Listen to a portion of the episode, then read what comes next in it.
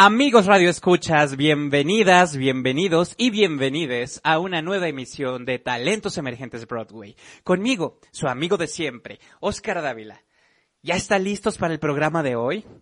Quiero mandar un cálido saludo a todos nuestros fieles seguidores y radioescuchas que no se pierden nuestro programa en vivo cada sábado y también la repetición nocturna de los martes. Qué padre que cada vez seamos más. Por cierto, recuerden que pueden escribirme en el foro que tenemos abierto del programa y en nuestros canales y grupos abiertos de Telegram y WhatsApp. Ahí estaré leyendo sus comentarios. También recuerden que ahí pueden chatear en tiempo en vivo en tiempo en vivo y en tiempo real, por supuesto, con los invitados de la noche que hoy, híjole, son dos estrellas. Estoy súper nervioso de entrevistarlos, pero sé que será un gran, gran, gran programa. Recuerden también que pueden seguirme en todas mis redes sociales, Facebook, Instagram y YouTube. Me encuentran como Oscar Dávila Cantante o arroba Oscar y en Twitter como arroba O Cantante. Acuérdense también que estamos en el streaming de Facebook, por allá ya estamos en vivo también, y a través de nuestra plataforma en seno.fm diagonal Avante Radio Fénix. También tenemos nuestra playlist en Spotify donde podrán escuchar y descargar toda la música que escuchan aquí en el programa. Síganos allá como Talentos Emergentes Broadway.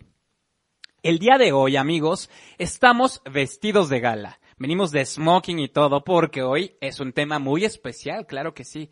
Seguramente haremos más de un programa dedicado a este tema.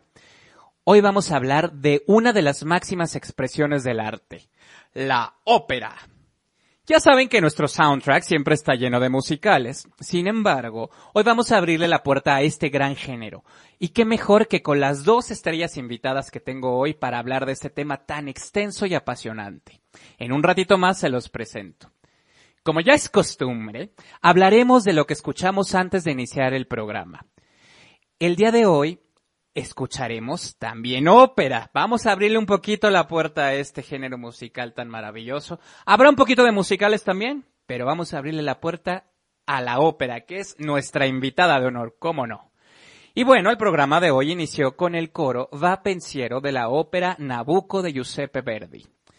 Va Pensiero es el coro del tercer acto de la ópera Nabucco de Verdi, que, em, bueno, está inspirada en el Salmo 137 em, y habla sobre el exilio de estos esclavos judíos.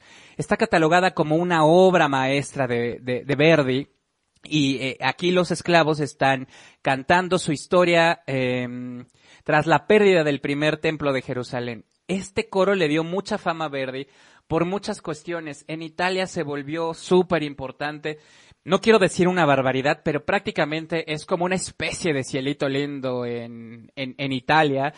Y bueno, Verdi, Verdi lo compuso con mucha, con mucho ingenio y creo que que, que, que, con toda esta intención de que fuera recordado por mucha gente, si se dan cuenta y analizamos un poco la música y el texto, toda la primera parte, todas las voces cantan al unísono y es una melodía que se te queda, que, que es orejeable, como decimos por ahí.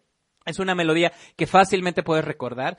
¿Por qué? Porque seguramente Verdi quería que todos recordáramos y pudiéramos cantar este singular coro que es tan bonito y que por supuesto, como les decía, se volvió un himno para, para los italianos, es algo muy patriótico para ellos y quienes, bueno, se identificaron con el pueblo hebreo y buscaban también la unidad nacional y la soberanía frente al dominio austriaco.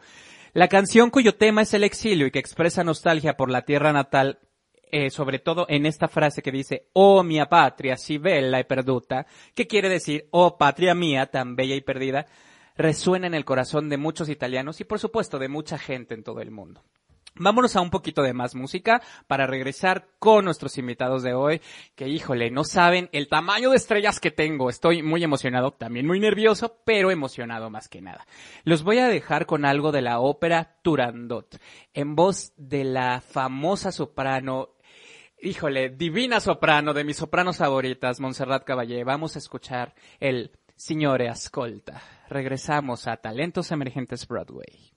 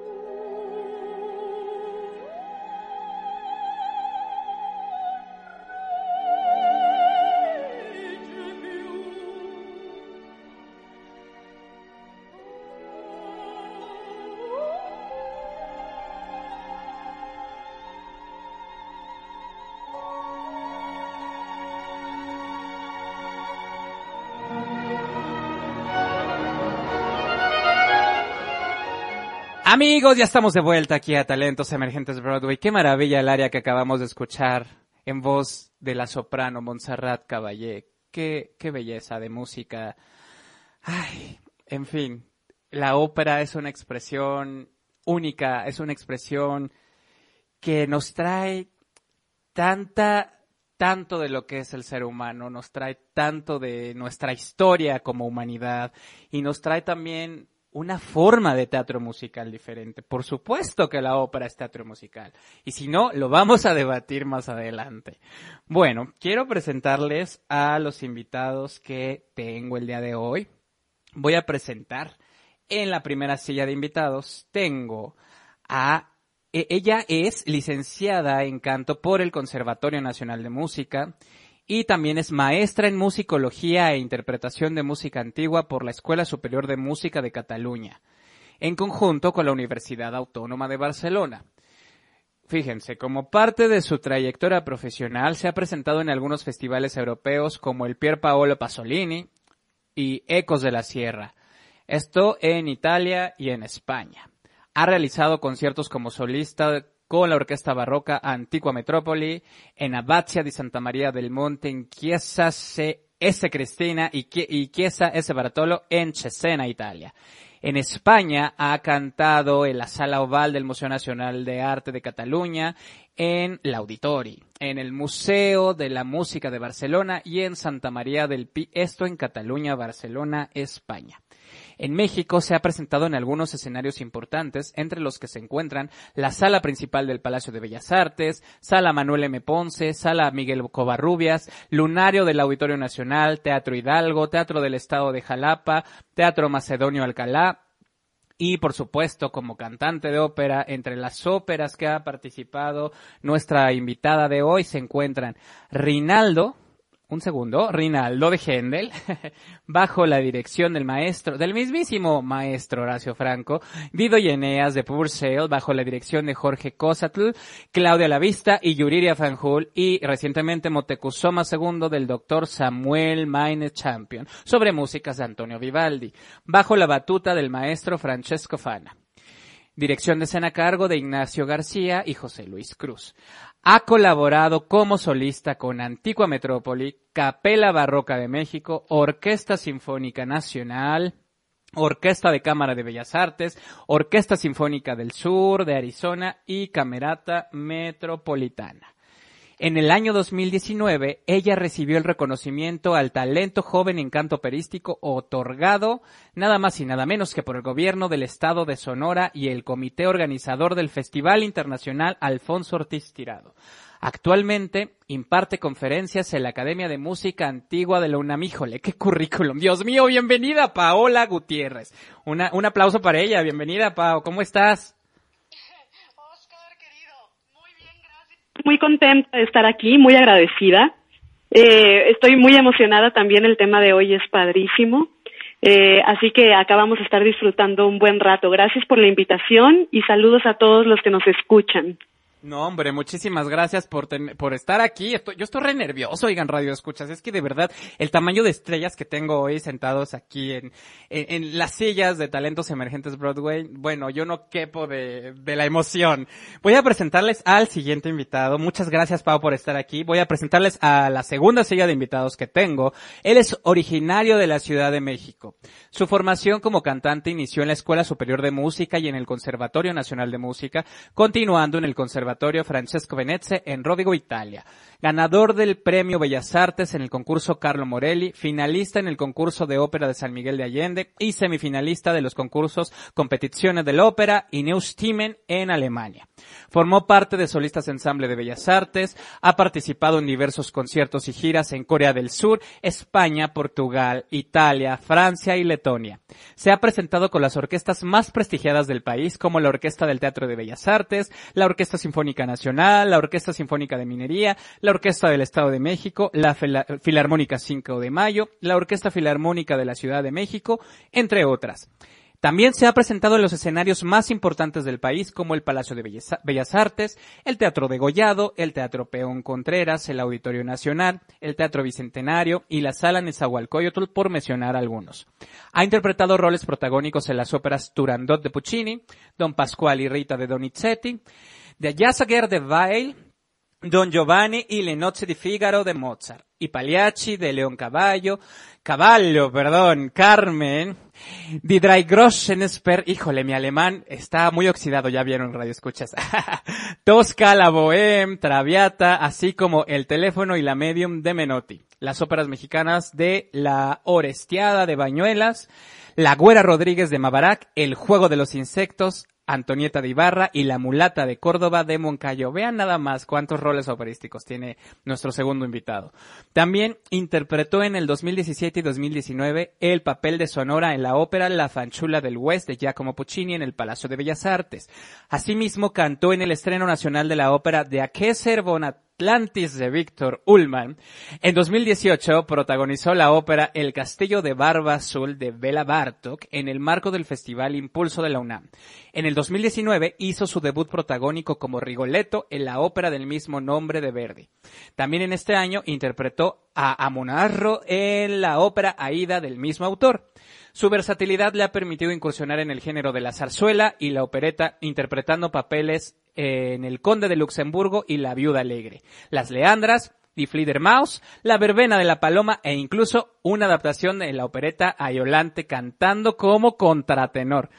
Aquí no dice, pero yo les voy a decir, él era la reina de las hadas y qué reina nos regalaba en cada función.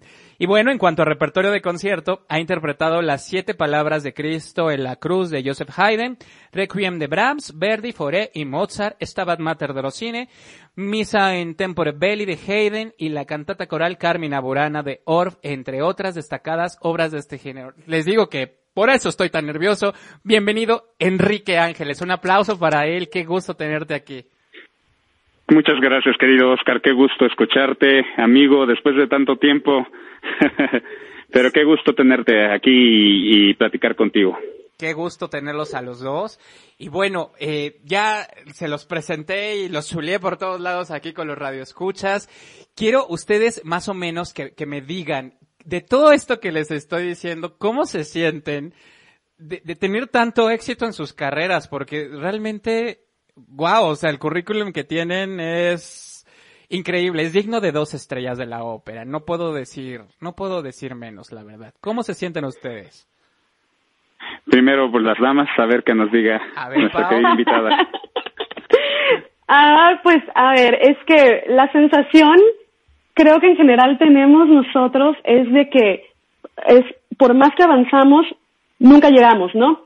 Eh, y yo creo que esto tiene que ver porque en este campo no termina uno nunca de aprender ni de perfeccionar eh, eh, todo lo que se necesita, ¿no? Entonces, particularmente me siento muy satisfecha de lo que he logrado porque ha sido eh, con base en mucho esfuerzo. Además, yo me especialicé en, un, eh, eh, en una rama, digamos, que mm, a la cual no mucha gente le entra, no muchos cantantes le entran, ¿no? Y que y, y, y alrededor de la cual giran muchos mitos. Entonces, el tener la fortuna de haber participado en varias de las, por ejemplo, de las óperas barrocas que se han hecho en un país en donde no se hace tanta ópera barroca, ¿no? Y de haberlas protagonizado. Y, y, luego de estar presente también con, con, con, óperas que se han, digo, con, con eh, orquestas que se han dedicado a esto. Y en conciertos también, eh, de pequeño y mayor formato también relacionados al barroco, tanto temprano como tardío. eh, pues me hace sentir francamente muy satisfecha, ¿no? Y sin embargo, sé que todavía hay mucho camino por recorrer.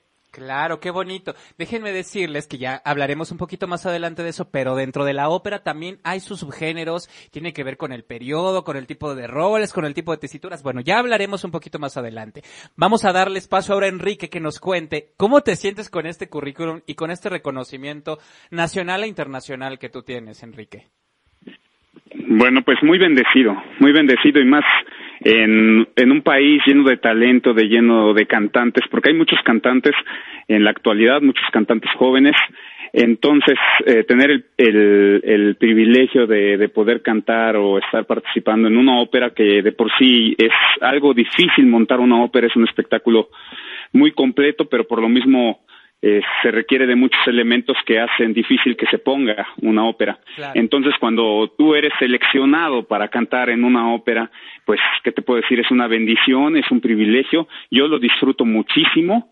Eh, aunque te tengo que decir que yo disfruto la música en general. Yo amo la ópera, es a lo que me dedico.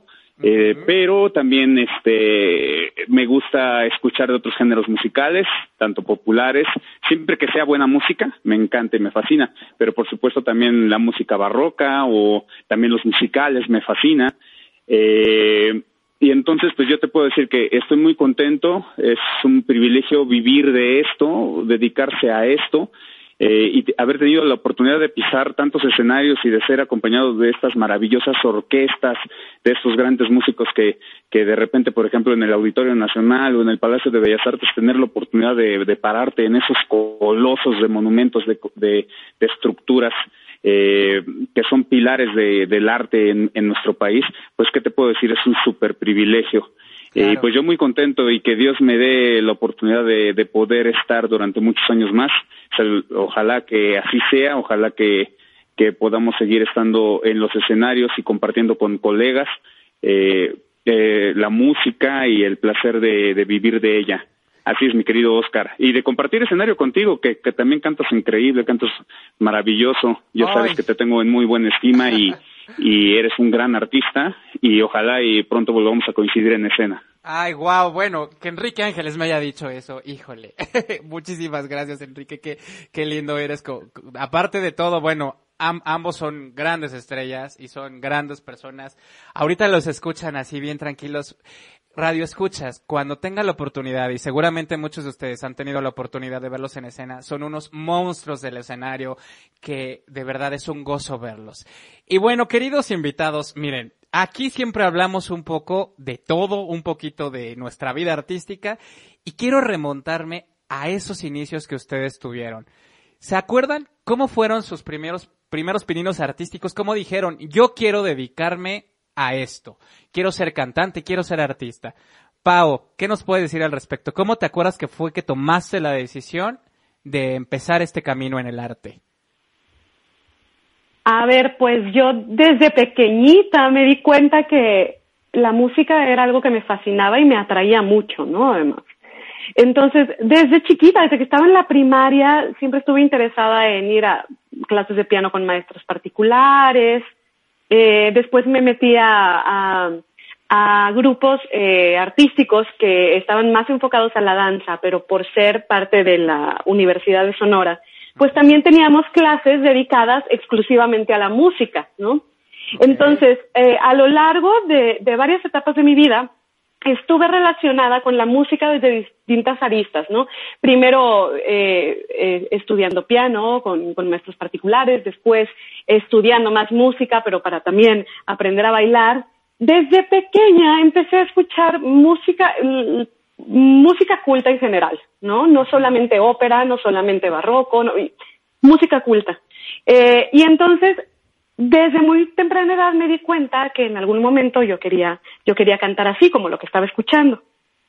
Pero fue transcurriendo el, tiempo, los años, la vida y en algún momento eh, me fui también por, por otro lado, por el lado de la ciencia. Estuve, eh, oh. estuve en la licenciatura en física y sin embargo no dejé de estudiar en las tardes eh, en, en, los diplomados y en los talleres de canto de la Universidad de Sonora, que es de donde yo soy originaria. Okay. Eh, Después de un tiempo decidí que lo quería hacer profesionalmente, ingresé a la licenciatura ahí en la Universidad de Sonora y un año después me trasladé acá a la Ciudad de México, en donde hice mi examen de admisión al conservatorio. me aceptaron y a partir de ahí empezó esta aventura sin fin. Ok. Oye, qué interesante saber que también tienes eh, pues tu paso por la ciencia y de alguna forma pues se compensa también porque la física y el canto, la técnica vocal tienen todo que ver, ¿no crees, Pau? Sí, tiene mucho que ver y también me gusta mucho verle la ver la parte intelectual de la música, ¿no? No, nada más la parte artística. Entonces, por, ese, por, eso es que también me he decantado eh, y, y, dedico también buenas horas del día a la investigación y a la docencia, a impartir también conferencias, ¿no?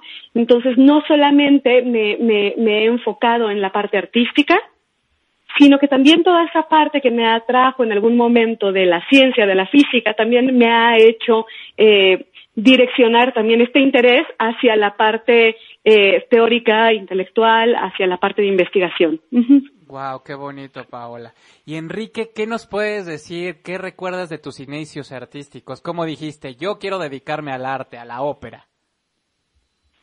Hola, querido Oscar. Pues mira, eh, yo sí empecé eh, un poco extraño, un poco accidental. Yo, yo no empecé tan pequeño. Yo empecé a estudiar a los 21 años y este eh, y yo no sabía. Bueno, empecé a hacer pininos con música popular, eh, con algunos con algunas amistades que que estaban en grupos religiosos. Entonces ahí fue mi primer acercamiento con la música. En la secundaria, obviamente, con la flauta dulce. Y después con estos instrumentos que, que hacen en algunos coros y, y todo eso eh, fue que me fue motivando a, a saber más de la música, pero para mí la música era un hobby. Cuando lo empecé a tomar más seriamente, ya que empecé a trabajar más o menos como a los 19 años, empecé a trabajar yo de la música, con la música popular, tocaba el acordeón. Y entonces, ah, después de trabajar, en esos grupos, después de trabajar en esos grupos, eh, pues ya después me dediqué a, a busqué dónde poder estudiar y curiosamente de, entré a la Escuela Superior de Música en la carrera de canto porque eh, era el único instrumento en el que en el que en el que podía darle edad. Ah, ok. Entonces, interesante. Eh, digamos que allí fue un poco accidental. Yo era, yo era afinado, pero no, no, no tenía la técnica, la técnica de canto. Y entonces, este, eh, pues eh, me aceptaron. En ese tiempo era un poco más sencillo entrar en las escuelas de música. Ahora ya los filtros son mucho más severos. Sí, caray. Pero en aquel tiempo, pues tuve la suerte de entrar en la escuela y aprender a cantar, aprender a cantar casi desde cero. Yo los primeros años sí fue un poco doloroso, ¿no? Encontraba la manera de, de cantar, de, de cómo hacerlo bien y entonces ahí fue donde empecé a investigar. Con mi maestro María Alberto Hernández me ayudó mucho a, a mejorar este la a mejorar la técnica e ir agarrando este un poquito de pues de más técnica y pues ya poco a poco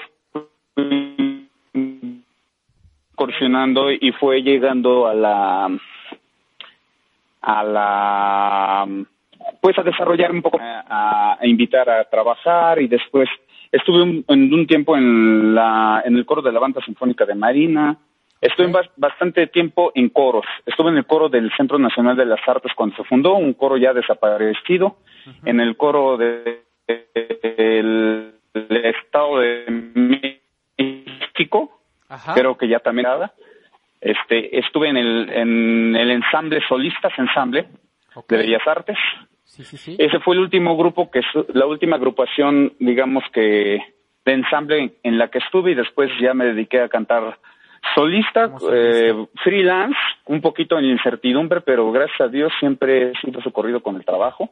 Siempre me han llamado a trabajar y he estado en en varias producciones de México y algunas en el extranjero. Ah, fui a Holanda eh, el año pasado y teníamos programado regresar nuevamente a hacer gira este año, pero por la pandemia tú sabrás que muchas cosas se han cancelado.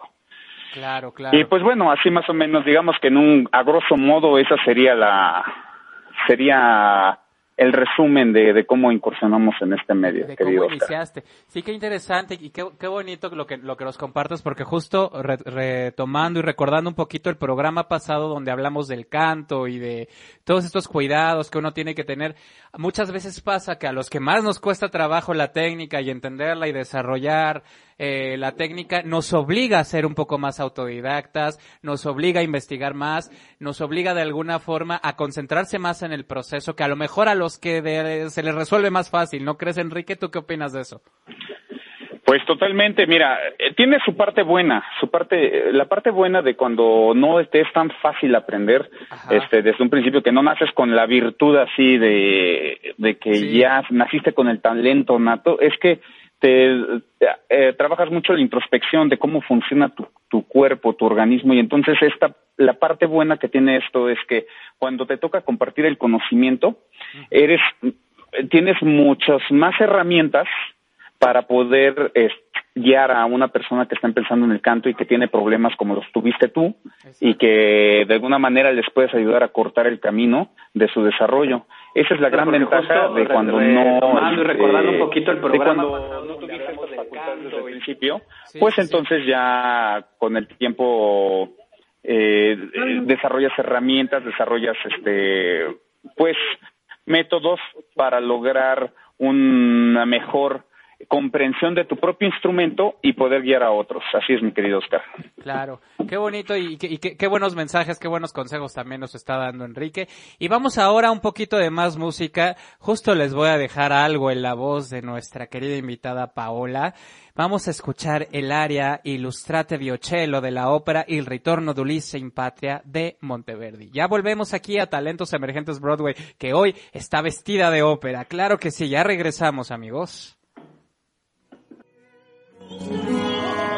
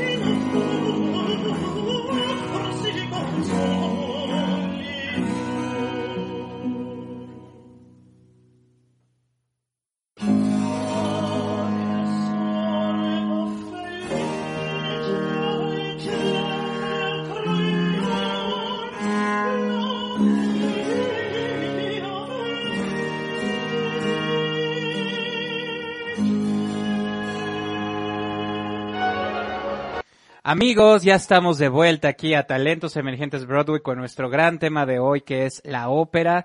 Estamos viendo que hoy tenemos muchos radioescuchas, qué padre, nos están escuchando de muchos lados. Les mandamos saludos a Canadá, España, Colombia, Chile. Acuérdense que estamos aquí transmitiendo por Avante Radio Fénix. Qué padre que nos escuchen de tantos lados, qué gusto que este programa sea de su agrado y con el tema de hoy, con los invitados de hoy, bueno, más que engalanados. Estábamos escuchando ahorita el área, ay, dejen recuerdo el nombre, Illustrata Viocello, ópera Il ritorno de Ulisse in Patria, interpretado por la maestra Paola Gutiérrez Candia.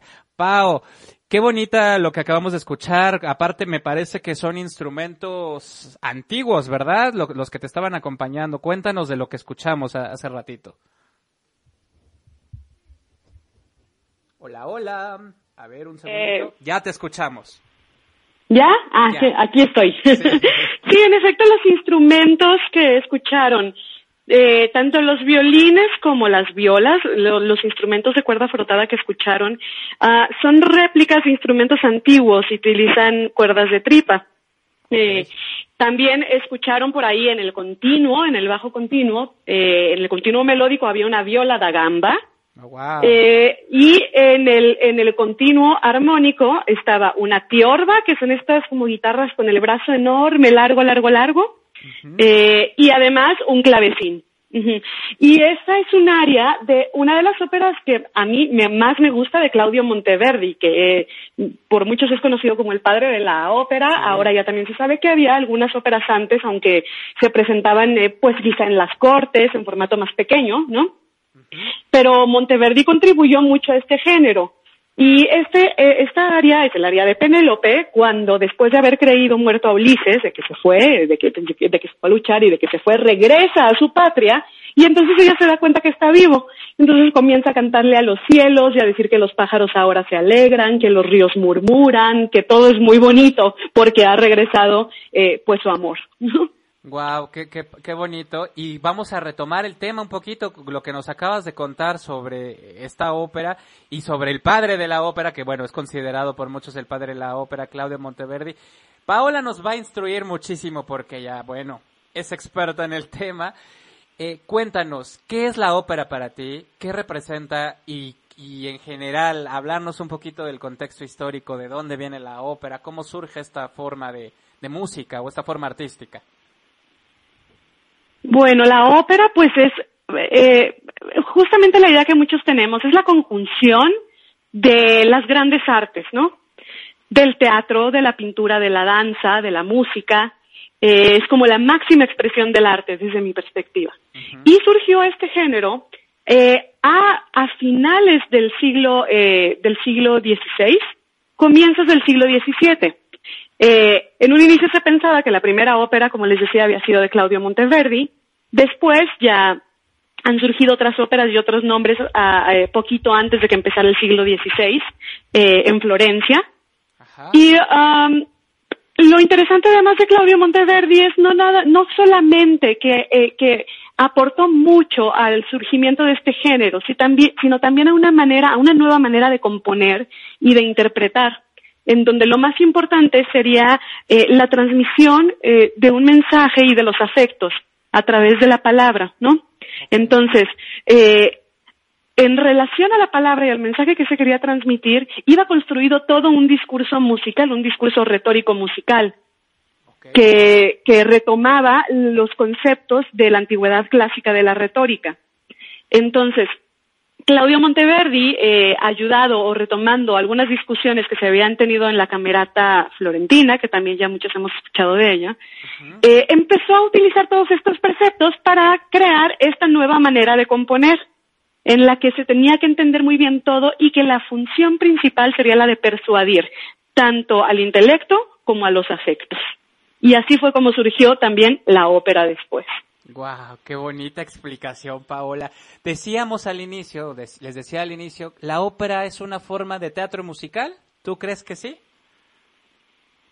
Yo creo que es prácticamente lo mismo. La música, quizá el estilo es distinto, pero también hemos visto a, a través de los años cómo ha ido siendo un estilo distinto de componer y de interpretar, ¿no?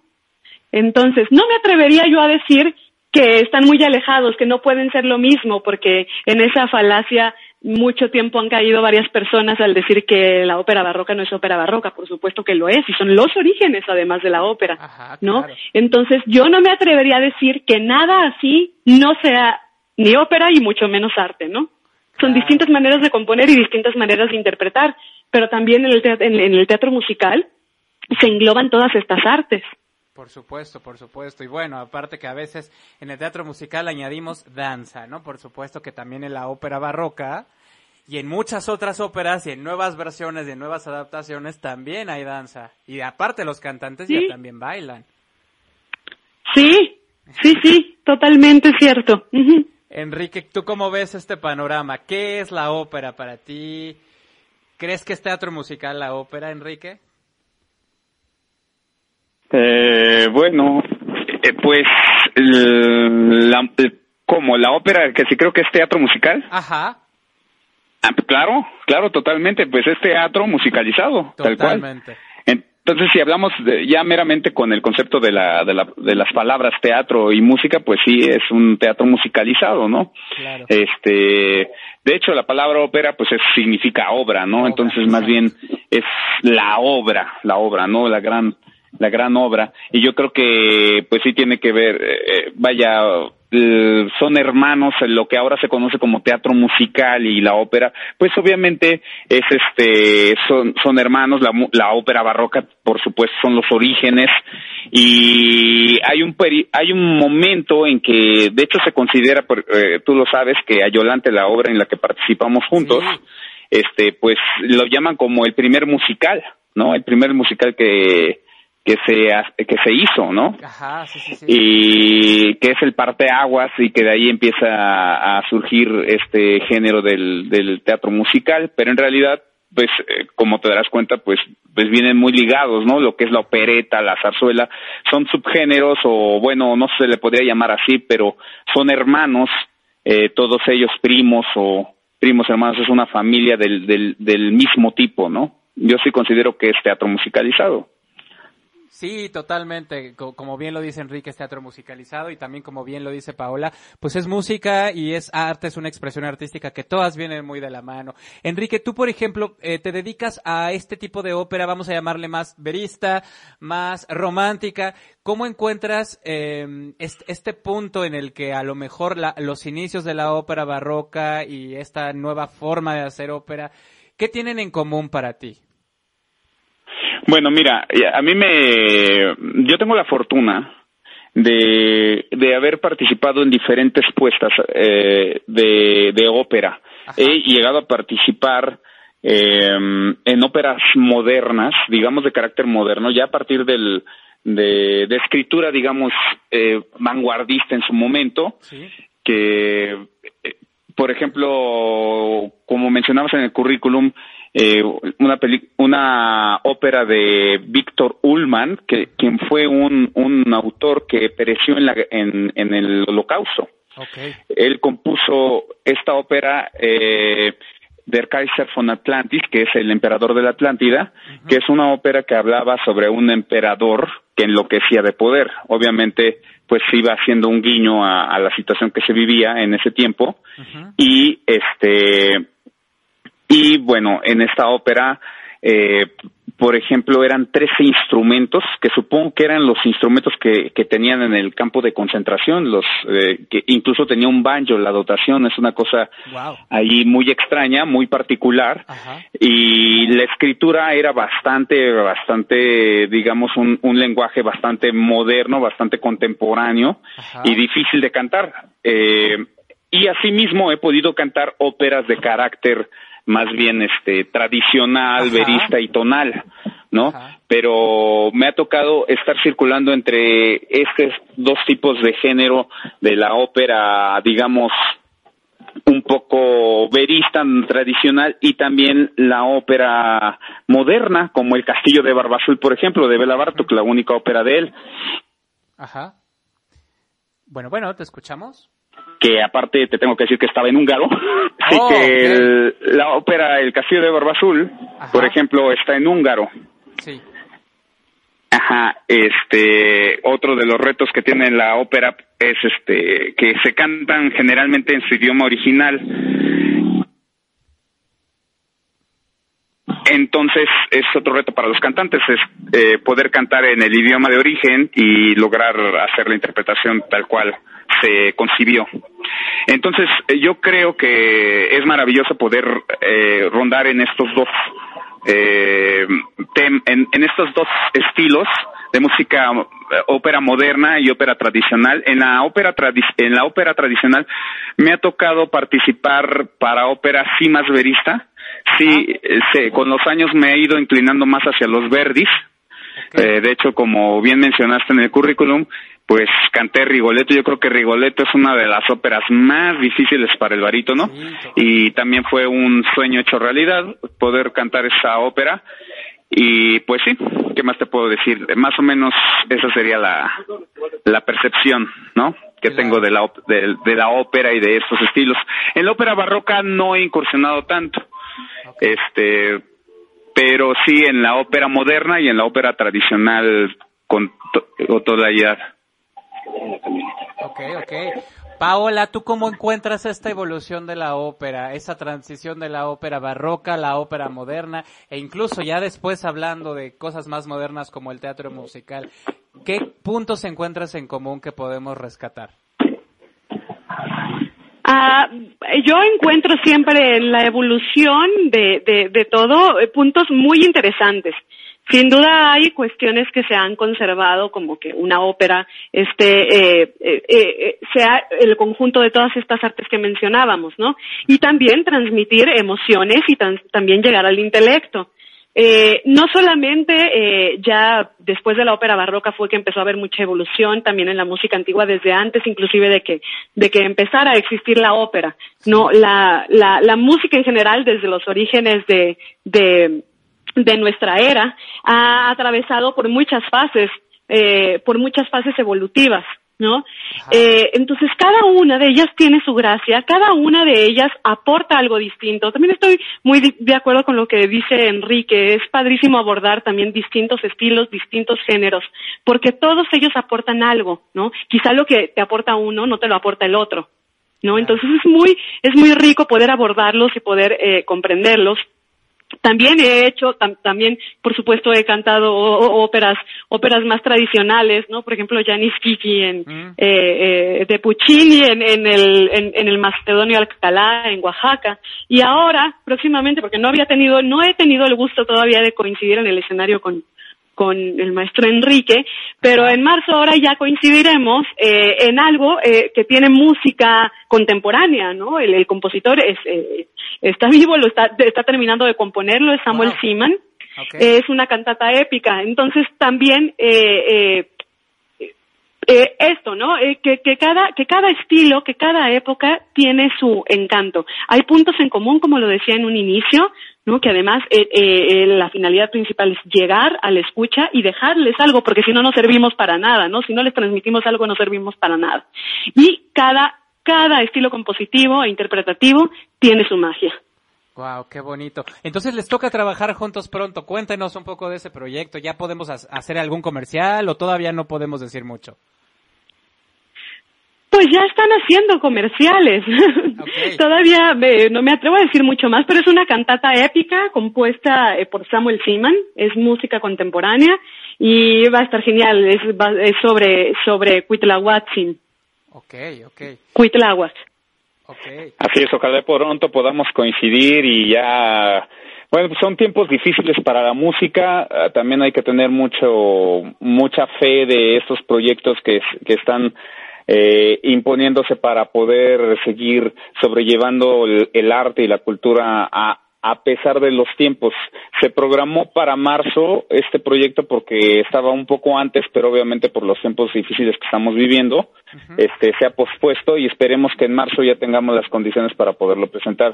Eh, esperemos que todo se dé bien y así podamos coincidir, ¿verdad, mi querida Pau? Sí, así es, que ya no se siga recorriendo esto, porque en, en efecto lo íbamos a presentar en diciembre, hay que esperar a ver cómo evoluciona todo. Pues ya que venga el estreno y ahí estaremos y por supuesto vamos a estar promocionando aquí en Talentos Emergentes Broadway este gran estreno, estas funciones que, van a tener de esta cantata épica que seguramente va a ser maravilloso y bueno, ya haremos alguna dinámica para que ustedes también, radio escuchas, vayan a escuchar a estas grandes estrellas. Vamos a más música, justo los voy a dejar con algo en la voz del maestro Enrique Ángeles. Vamos a escuchar el área Nemico de la Patria. Espero que lo, eh, este, haberlo dicho bien, maestro Enrique. Perfectamente. Bueno, pues vamos a escuchar y ya regresamos a Talentos Emergentes Broadway. Nemico della patria E per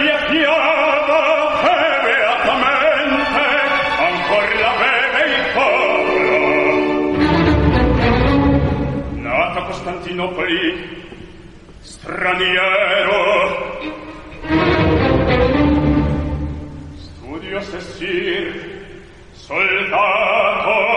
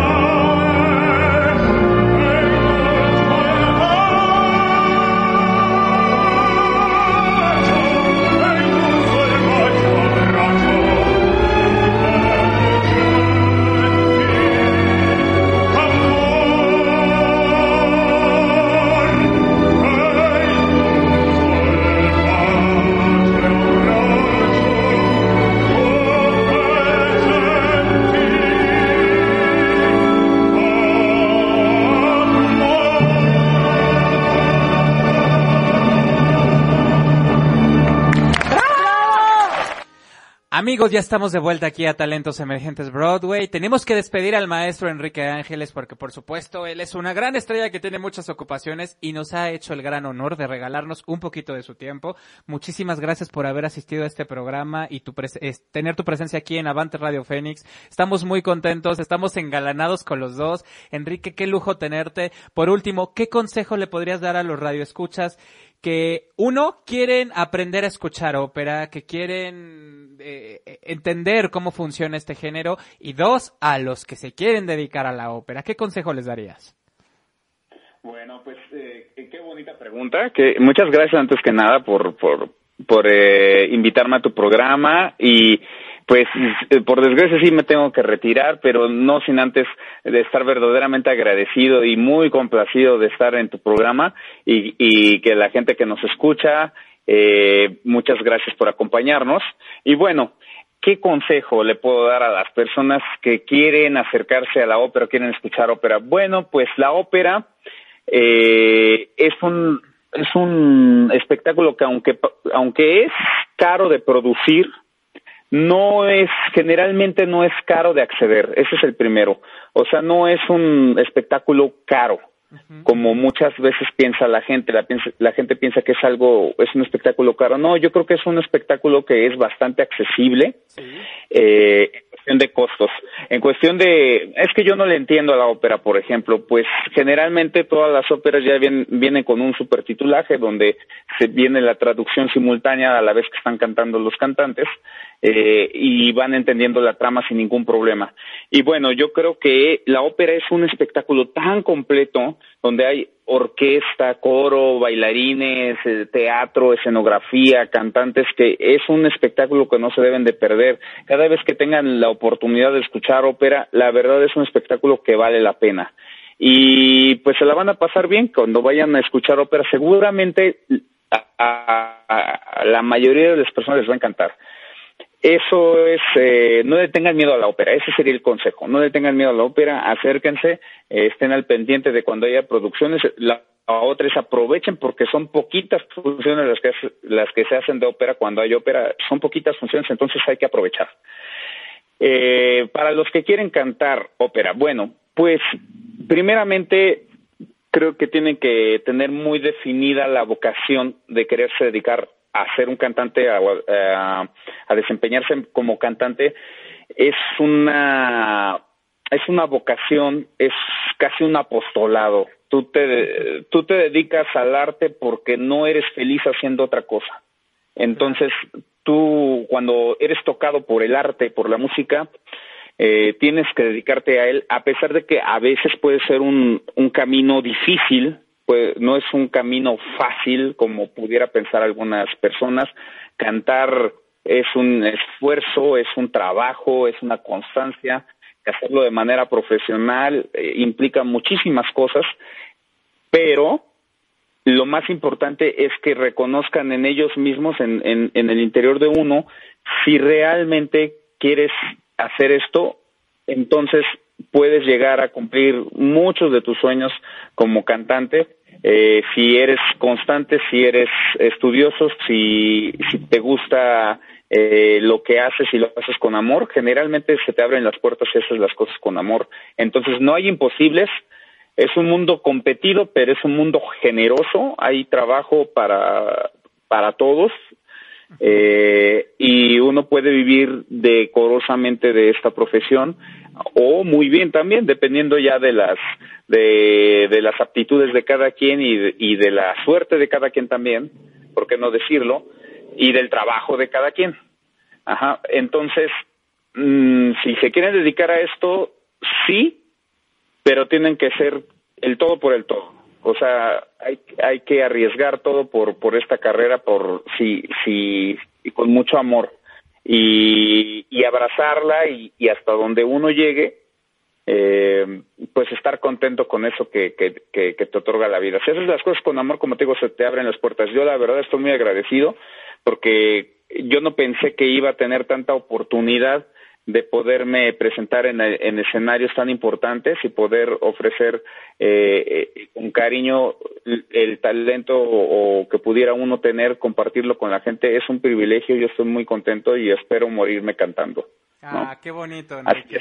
Qué bonito esa, esa, esa, última frase. Nos quedamos con esa última frase tuya. Dice Enrique, espero morirme cantando. Y esperamos que sigas viviendo muchos años, mucha, que toda tu vida sigas cantando y podamos disfrutarte en el escenario. Muchas gracias, amigo, por haber estado en el programa el día de hoy. Te mandamos un fuerte abrazo y qué, qué gusto y qué honor haberte tenido el día de hoy. Muchísimas gracias, querido Oscar, querida Pau. Cuídense mucho. Abrazos. Los quiero mucho y muchas gracias a, a, tus escuchas y esperemos pronto volvamos a coincidir y muchas gracias por la invitación nuevamente y tengan bonita noche. Claro, seguramente eh, lo vamos a tener de invitado nuevamente. Linda noche, Enrique. Linda Chao. noche, abrazos, chao. Chao, abrazos. Pau, nos quedamos aquí platicando también con Paola. ¿Cómo ves todo esto que nos dice Enrique, estos consejos para la gente que quiere involucrarse más en este mundo de la ópera. Por ejemplo, tú que haces ópera barroca, que todavía es un género que a lo mejor es poco escuchado aquí en el país, ¿qué nos podrías decir al respecto? Uh, um, concuerdo totalmente con las palabras de Enrique. Además, hay un trasfondo ahí de, de, de realmente una, una, pasión, ¿no? Por lo que él hace, una claridad eh, de, de, que esto es para lo que él vive, ¿no? Y por lo que vive. Eh, concuerdo con todos los consejos que ha dado.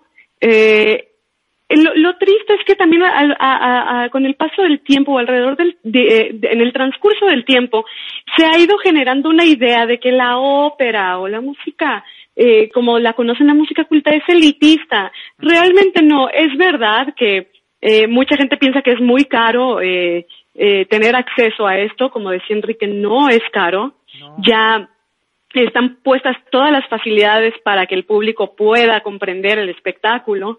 Eh, entonces, creo que también esa es labor de nosotros, ¿eh? como, como artistas, dejar de, de generar esta barrera invisible entre nosotros y el público. Ajá.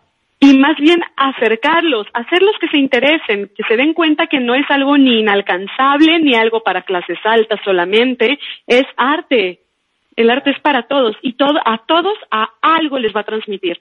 Entonces, bueno, yo también, yo también aconsejo que, que se acerquen, aunque sea por pura curiosidad, porque por esa curiosidad, eh, muy probablemente queden prendados de este arte, ¿no? Claro. Y en, con, res, ¿Sí? con respecto a, a, a, la especialidad que yo tengo, eh, bueno, eh, es difícil, pero también hay una pasión tremenda que siento eh, hacia, hacia la música antigua, en específico el periodo barroco.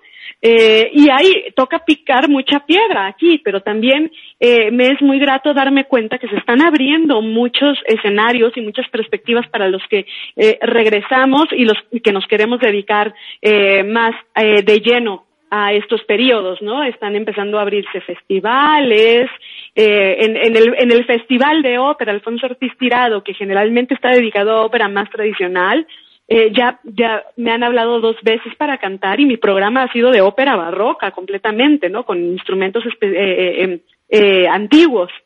Entonces, se están empezando a abrir todas, todos estos lugares, estos foros y el interés de la gente también por, por, este, por este estilo. Claro, qué bonito. Y fíjate, qué bonito lo que dices, picar piedra, pero también lo que estás haciendo de alguna forma es abrir camino y generar esta nueva, vamos a llamarle, industria musical, inquietud musical, y también le estás abriendo camino a las nuevas generaciones que vienen y quieren dedicarse a este subgénero, vamos a llamarle. ¿Le llamaría subgénero, subgénero operístico, ópera barroca? Eh, subgénero operístico, no. No, no, no. La ópera barroca es ópera, no hay vuelta de hoja. La ópera barroca es ópera y eh, la música antigua está considerada así por los musicólogos aquella que corresponde a los periodos del siglo XVIII, que es barroco tardío, hacia atrás. Mucho más atrás de que empezara a existir, por ejemplo, la ópera, ¿no? Y ya a partir de ahí ya hay ramas especializadas en interpretación o ramas conocidas, por ejemplo, como la, la vertiente históricamente informada, ¿no? Muchas de estas. Pero la ópera barroca es ópera. Claro, totalmente. Voy a mandar saluditos a todos los radioescuchas que andan por aquí en, nuestro chat y en Facebook. Claudia que manda saludos a los dos invitados. Lucila Gómez, saludos, un olor escucharlos. Gracias Lucila Gómez por estar por acá. Dice Mónica Legorreta, wow, qué padre escuchar al maestro Enrique Ángeles, le mando saludos. Y Paola Gutiérrez, no tengo el gusto de conocerla, pero es una gran cantante. Saludos también, gracias a Avante Radio Fénix por este gran programa. Gracias Mónica por estar aquí sintonizándonos. Y bueno, eh, vamos a escuchar un poquito de más música. Como ya saben, bueno, este programa es Broadway, este programa ah, ahorita está vestido de ópera, pero también vamos a, a refrescar también con, con, con, musicales. Por ahí me estabas contando, Pau, fuera del aire, que te gusta mucho una canción de un musical muy famoso que es Los Miserables. Sí, en efecto, y no, no nada más la canción. Me gusta todo el musical, pero es que también estoy enamorada desde siempre de esta obra maestra de Víctor Hugo, ¿no? De, eh, entonces, desde ahí, el enamoramiento y después, cuando hace muchos años que yo todavía vivía en Hermosillo, tuve la fortuna de venir a Ciudad de México y que coincidiera con que se estaba presentando Los Miserables, no, fue, fue una maravilla para mí ver eso. Y esta, y esta canción, pues sí, me gusta mucho, en efecto. Pues vamos a escuchar esta canción. ¿Por qué no nos mandas esa canción, Pau? Le, se las mando, no, no la tengo por acá, yo. No, tú, tú nada más mándala y yo le pongo play. ¿Dónde la mando? es decir, presenta la canción. ah, perfecto, perfecto. Vamos a escuchar I Dreamed a Dream, que es una canción que interpreta el personaje de Fantine, este personaje con una vida tan trágica. Ya nos están poniendo muchas caritas de risa. Perdón, yo no me di, yo no me di a entender, lo siento. Vamos a escuchar. yo mándala, pues perdón, te la mando. Excelente. Vamos a escuchar I Dream a Dream de Los Miserables y ya volvemos aquí a Talentos Emergentes Broadway. There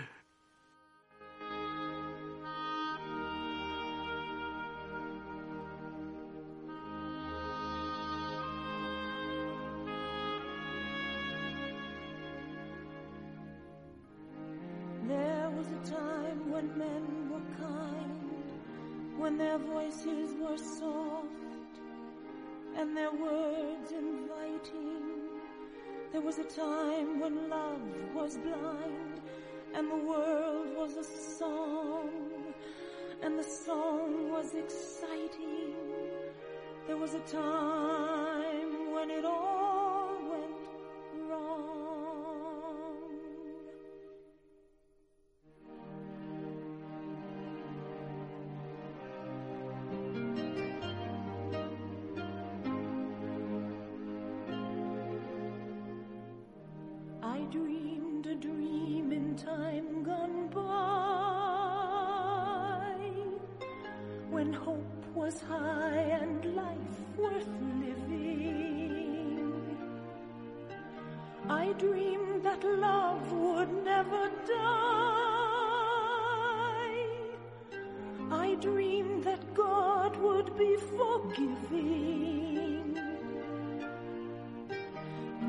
was young and unafraid,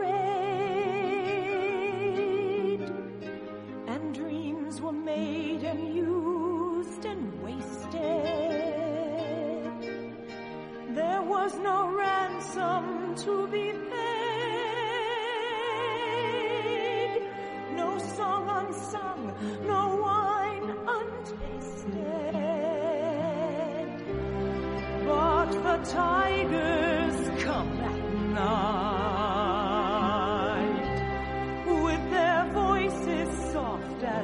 sun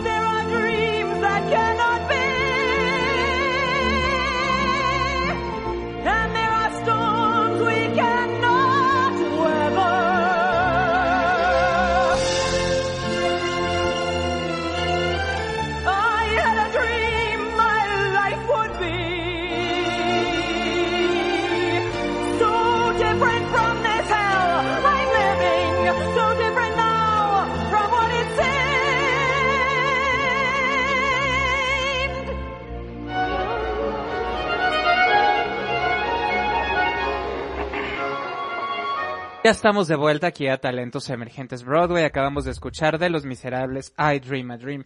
Para los que están en el streaming de Facebook, bueno, estábamos platicando un poquito de que los musicales, bueno, hablando desde la ópera barroca, la ópera más eh, verista o contemporánea, llegando al teatro musical, eh, en, en general necesitamos la misma técnica, la misma técnica de base que hablábamos un poquito el programa pasado, que bueno, eso no es negociable, dijimos por ahí, ¿no? La técnica tiene que estar bien cimentada lo que cambia es un poquito la emisión y bueno, todos estos rollos, pues al final es que necesitamos entrenar. Entonces yo aquí le pregunto a Paola, que todavía está aquí con nosotros, engalanando este programa, ¿tú cómo ves, Pao? ¿Crees que la técnica es la misma y obviamente lo que cambia es el cómo se canta? ¿Tú qué nos puedes decir? En efecto, mi querido Oscar, la técnica de fondo, la técnica de base, tiene que ser la misma. Tiene que, tiene que haber una técnica bien cimentada, número uno, para no lesionar el instrumento, ¿no? Que es tan delicado.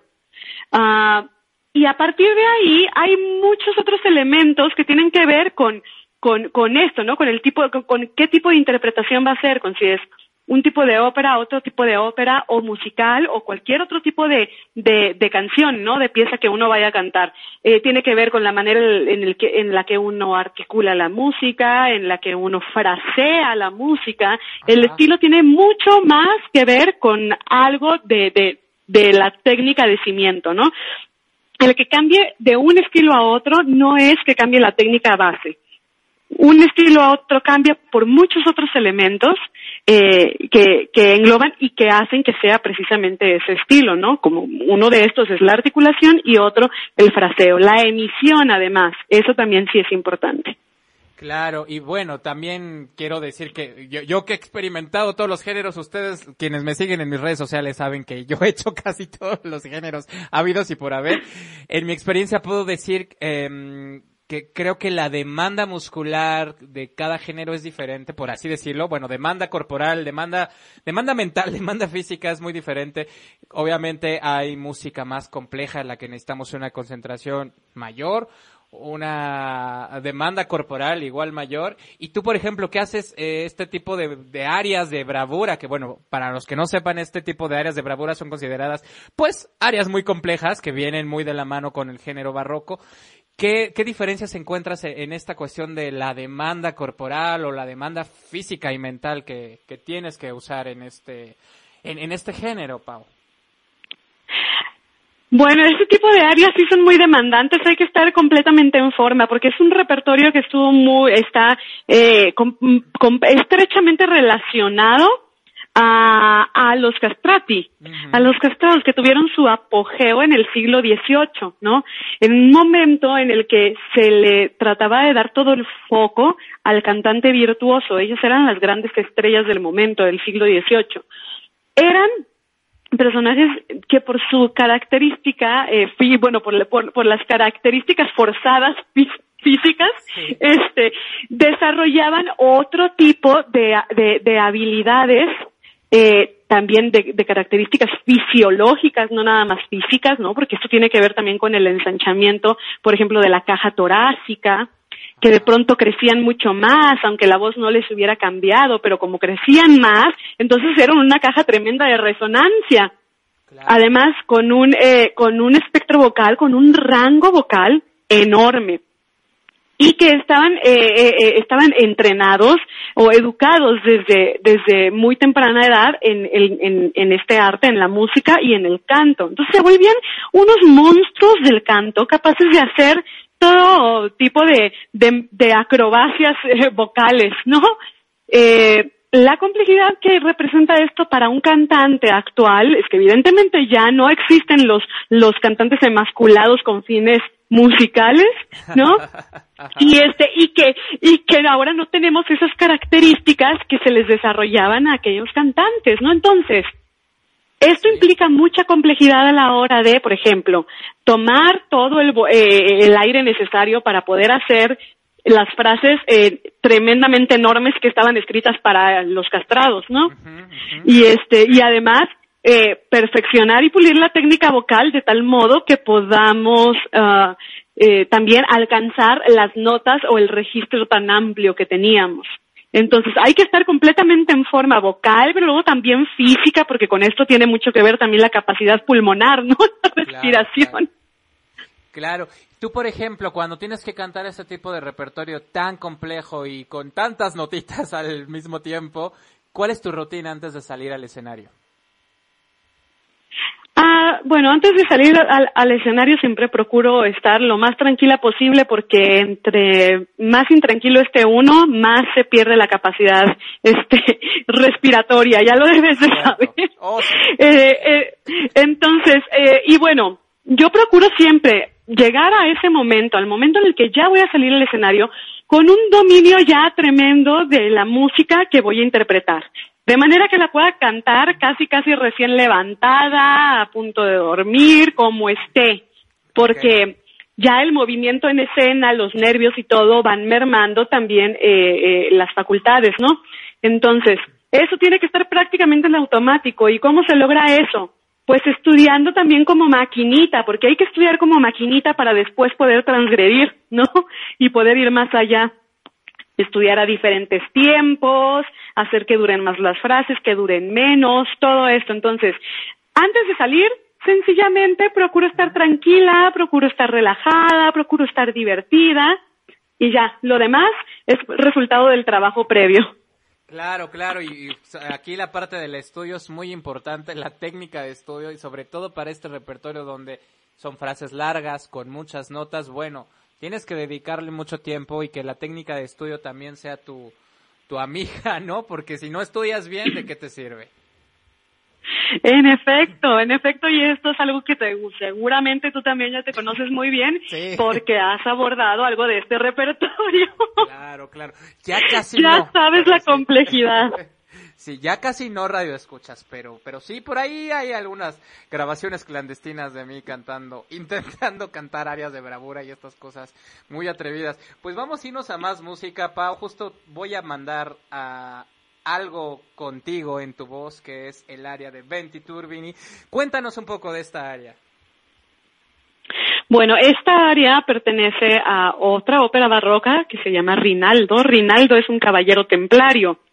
Eh, entonces, en, en, las áreas barrocas, sobre todo del siglo XVIII, generalmente también hay personajes eh, míticos o hechiceras, algo así. En este caso, Rinaldo, el caballero templario, está enamorado de Almirena y una hechicera llega y la rapta.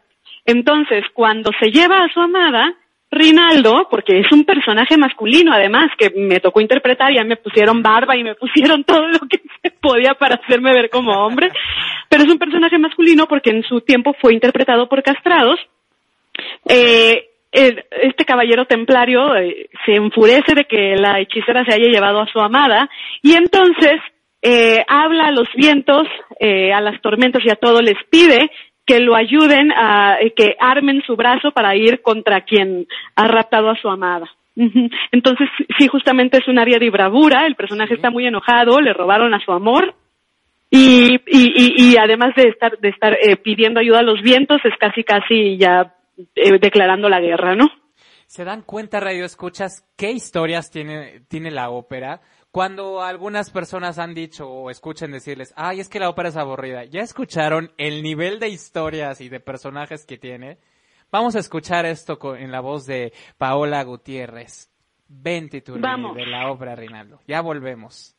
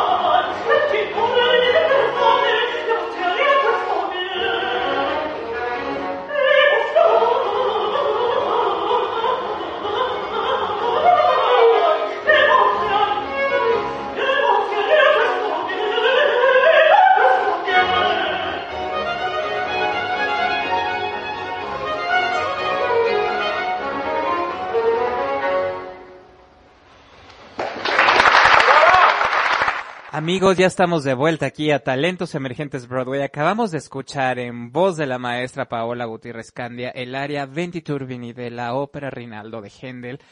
¿Se dan cuenta? Me siento como locutor de Opus. Qué increíble haber dicho todo esto.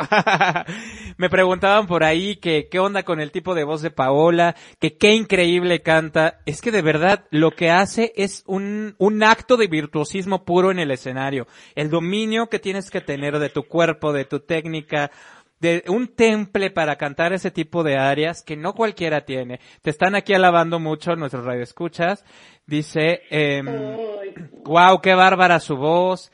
Preguntan por tu tipo de voz y como les decía, bueno, para cantar esto, y aparte lo cantó en Bellas Artes, no en cualquier escenario, ¿eh?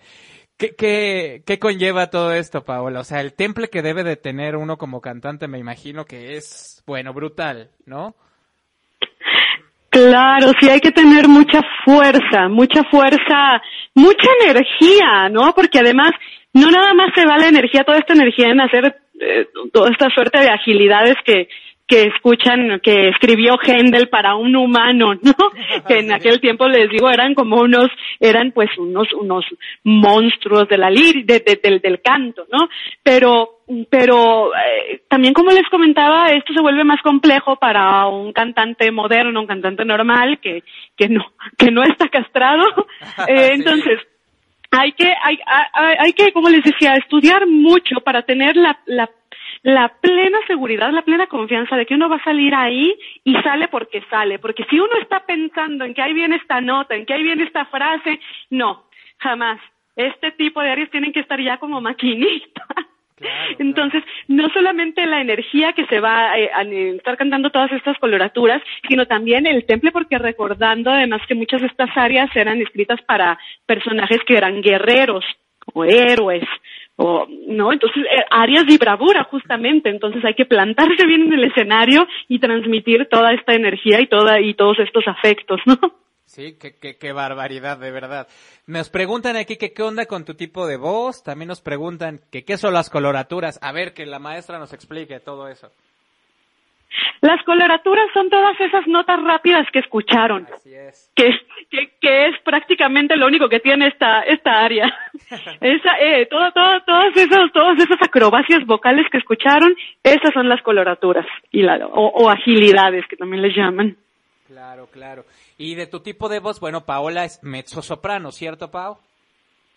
Sí, así es, soy mezzosoprano, aunque mi registro tiendo más hacia el registro grave en algunas ocasiones, sobre todo allá en Europa, no tanto aquí, aquí de pronto, eh, de, de, pronto a uno se extraña de que, de que haya voces graves, ¿no? Entonces viene luego automáticamente la negación a veces, ¿no? Aquí no puede haber voces graves, pero en Europa sí me han llegado a preguntar si soy contra, contra alto. Okay, Ajá, okay. pero esto es, ¿no? Porque he trabajado mucho mi registro grave y en algunas eh, en algunas ocasiones que pusimos unas escenas de una ópera de Lully que se llama Atis me llegaron a utilizar como haut contre que es no es alto ni es tenor es haut contre es como un registro de un tenor muy agudo ¡Guau! entonces eh, Claro, claro. eh, pero pero sí soy soy soy una mezzosoprano con un con un registro grave pues muy trabajado Y con un registro impresionante, con una agilidad impresionante. Bueno, escuchar a Paola y escucharla sobre todo en vivo es un gozo, una maravilla. Ya escucharon ahorita lo, lo que acabamos de escuchar. Dice aquí eh, Ana Karina, te manda saludos, que es nuestra fundadora de Avante Radio Fénix. Dice, wow, una nunca sabe qué tamaño de talento tiene la gente hasta que ejecuta su talento. Exactamente, pues sí, para que vean que tenemos aquí grandes invitados siempre en este programa. Muchas gracias, Ana Karina, muchas gracias. Pues eh, ojalá que se empiecen a acercar más a este repertorio que como les digo apenas, eh, y digo apenas porque cuánto tiempo eh, tiene que empezó además esta corriente de la interpretación históricamente informada de la música antigua. Eh, habrá empezado como en los años 80, es poquito tiempo. Es seguir picando mucha piedra, pero ojalá que la gente se empiece a acercar porque es algo muy divertido. Es algo muy divertido, siglo XVIII es muy divertido porque eran eh, grandes espectáculos para que se lucieran los cantantes y eran escritos para, pues para personajes que ahora prácticamente son míticos, ¿no? Claro. Ay, Paula, te escuchamos hablar y es como viajar a otra época, es como meternos en una cápsula del tiempo y transportarnos completamente a esa época con la música, con cómo lo cuentas. Qué bonito. Ay, sí, no es que es fascinante realmente. Y pa- para quienes no, no tengan todavía muy claro que es un castrati, que se vea, que se avienten la película esta tan famosa de Farinelli. claro, ¿No? claro. Que híjole, tiene unas escenas bien fuertes esa película, es clasificación, no sé si D o C, pero véanla para que vean más o menos de qué va. Pero sí está fuerte zona, ¿eh? Les avisamos. Sí, pues es tremenda, pero también nada más y nada menos de lo, de lo que seguro le tocó vivir a pues a muchos a muchos cantantes en esa época, porque hay que ver cuántos realmente fueron famosos, de cuántos sabemos hasta ahora, pero cuántos fueron castrados en nombre de la música, ¿no? En aquel tiempo. Y que no llegaron a ser famosos también, ¿no? Y que eh, sí, exacto, y, y que vieron su vida destruida en diferentes aspectos. Y aparte bien interesante, Radio Escuchas, porque cada compositor tenía su castrato favorito. Y bueno, también eso eh, influía en muchos celos, envidias, como casi no pasa, ¿verdad? Pero bueno, eso es desde, desde siempre. Sí, no, eso nunca ha pasado. ¿Cómo creen?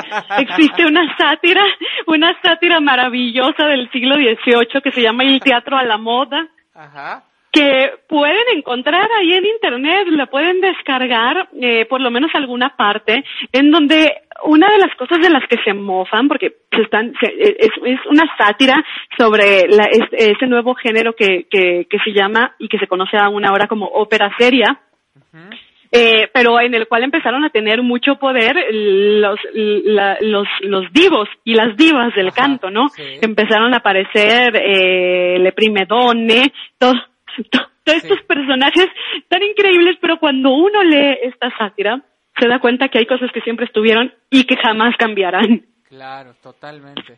Sí, eso es, es muy cierto y bueno, es- eh, escúchelo, es un PDF, es un, es una revista digital, ¿qué es lo que nos recomiendas, Pau?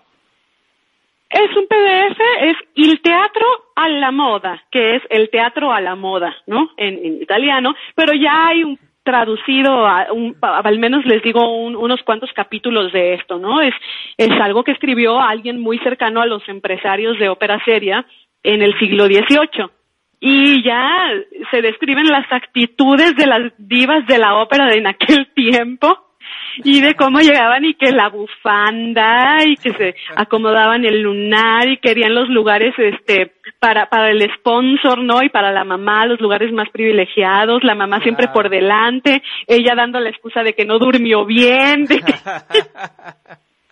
Cosas que es pasan. una maravilla Pues hay que buscarlo, radio escuchas, y divertirnos un poquito con esto que, bueno, ni pasa, por supuesto.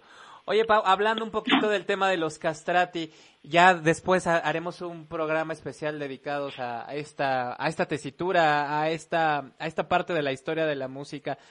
¿Tú cómo crees que ahorita se ha adaptado esta nueva tesitura? Que bueno, ahora son los contratenores, que la vez pasada tuvimos a un gran contratenor aquí, que es Edwin Parra. ¿Cómo crees que se ve afectada o, beneficiada? No sé cómo, cómo qué, qué- qué es, qué, viene siendo afectada o beneficiada con, con esta nueva, pues, tipo de óperas donde a lo mejor los roles para contratenor ya no son muy destacados, salvo en algunas cosas contemporáneas que hay por ahí. ¿Tú qué opinas de esto? ¿Crees que es una tesitura que se deba rescatar un poquito más? Ay, absolutamente. Para mí, bueno, siempre va a ser algo controvertido, yo creo eso, para, pero para mí el color, los colores que, que, que pueden, que, que, que pueden, eh, pues, eh, construir o emitir los contratenores, los distintos tipos de colores y también la gama que pueden tener, ah, para mí es maravillosa. No se compara incomparable a otros registros. Es muy rica y además es una parte de, de, de la historia de la música, eh, o rela- está relacionada a una parte de la historia de la música vocal, pues sumamente importante. ¿No? Entonces, eh, yo sí creo que debería de rescatarse esto. Eh, escuchar un contratenor es maravilloso, es además recordar o, o, o, a lo mejor revivir un poquito de aquello que hace mucho dejó de existir sin, eh, sin que venga implícito el horror, ¿no? Que había detrás. Claro, claro. Eh, eh, Creo, creo, creo que los colores eh, de voz que puede generar, que pueden generar un contratenor es algo que sin duda debería de aprovecharse. Sí, y a lo mejor debería ser más escuchado. Ya haremos un programa especial de puros, vamos, de puros contratenores, donde hablemos del origen de los castrati y todo esta, este rollo histórico que a muchos de ustedes sé que les interesa y que les va a gustar mucho ese programa. Y por supuesto, el teatro musical no se ha quedado atrás, tiene por ahí algunos roles para contratenores, el famoso Mary Sunshine de Chicago, y bueno, ahí es como un poco rescatar la tesitura, rescatar este, esta forma de, de emisión siendo hombre, teniendo este, este desarrollo vocal masculino y bueno, cantar en esa zona, vamos a llamarle femenina y como dice Paola, de, de tener estos colores tan interesantes en la voz, ¿verdad? Exacto. Y, y, como, y repito, de los colores nos puedes decir muchísimo, porque yo recuerdo cada, todas las veces que te he escuchado cantando en esa tesitura de contratenor, es una cosa maravillosa, además una emisión padrísima, enorme, sin el menor esfuerzo, pero con unos colores bellos sobre todo, de verdad, también tienen que escuchar a Oscar en ese registro. Ay, qué pena. Bueno, aquí yo ya, me sentí muy halagado, pero sí, sí, sí, por ahí hay algunas cositas y vendrán algunas sorpresas. Porque evidentemente mi, mi lado académico, ustedes saben que ahorita estoy más dedicado a la música comercial, estoy jugándole al pop y bueno, divirtiéndome en la música y lo que me presente y lo que me dé, pero por ahí les voy a preparar algo para que escuchen también y digan, wow, él también puede cantar así. Sí, también lo he hecho. y por supuesto. Debes, deben, sí, sí, sí. y por supuesto, Una maravilla. de la mano de grandes coaches como Paola, que también he tenido la maravilla y el lujo de que me, me coaché y, me dirija en, en algunos aspectos. Y, y, hablando de este tema de la docencia, de, del guiar a nuevos talentos, ¿tú cómo encuentras esta, pues esta pandemia que estamos viviendo? ¿Cómo, cómo estamos adaptando? Qué, qué curioso enseñar música antigua o dar conferencias de música antigua en este formato tan moderno vía videollamada. Qué extraño, ¿cómo ves todo esto? Sí, sí, en efecto es muy extraño. Ya de por sí enseñar arte a través de estos medios, pues lo generalmente no es lo mismo, ¿no? La interacción evidentemente no es la misma y el arte desde siempre ha tenido que ha, ha traído implícita mucha interacción. Entonces que ahora la interacción maestro alumno tenga que ser por las condiciones, por la contingencia sanitaria a través de una pantalla, Mm, bueno, eso en un inicio fue bastante difícil, sentí que mermaba mucho. Uno se tiene que ir adaptando porque no hay de otra y porque no sabemos todavía en qué momento pueda cambiar esto. ¿No? Pero eh, aún así pienso que hay, hay, hay, buenas maneras de transmitir, hay que estar reinventando a cada momento cómo se va a transmitir el conocimiento, ¿no? Tuve que reestructurar todo, pero no nada más la enseñanza es algo de eh, estos, eh, ahora cómo tenemos que hacer música, que cada uno graba en su casa y luego se juntan los cuadritos, ¿no? en un solo video. Hacer eso con música antigua no nada más es extraño, es sumamente difícil porque sobre todo cuando el acompañamiento es de puro bajo continuo, en el que el continuo tiene que ir siguiendo a la voz y la voz escuchando el continuo, después entonces ya es muy difícil que resulte una, una grabación o una interpretación con la flexibilidad que debiera, ¿no? Claro, que no es lo mismo que hacer música en vivo. Al final, a lo mejor radio escuchas no lo saben, pero para los que nos hemos formado o dedicado un poquito más en estos géneros de música culta, de música académica, el apegarte a una pista puede ser complicadísimo, no me dejarás mentir, Pau. Sí, de pronto uno se siente como una maquinita, ¿no? Pero eso también ha tenido, ni modo, también hemos tenido que adaptarnos.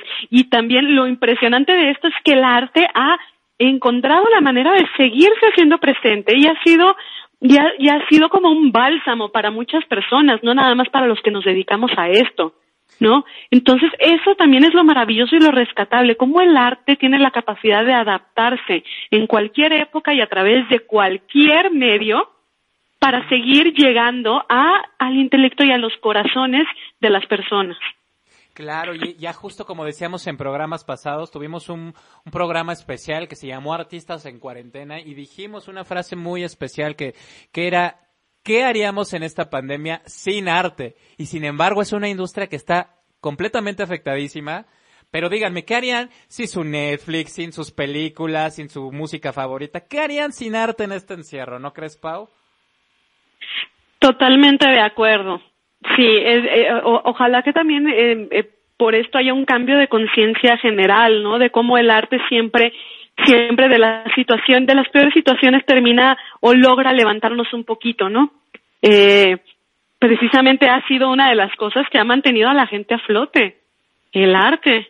Sí, ¿no? Y ahora tenemos la ventaja, como decía, aunque es extraño, de que a través de todas estas tecnologías podemos llegar fácilmente. No es que hay que imaginar cómo habrá sido la, cómo habrán sido las pandemias o las epidemias en la Edad Media.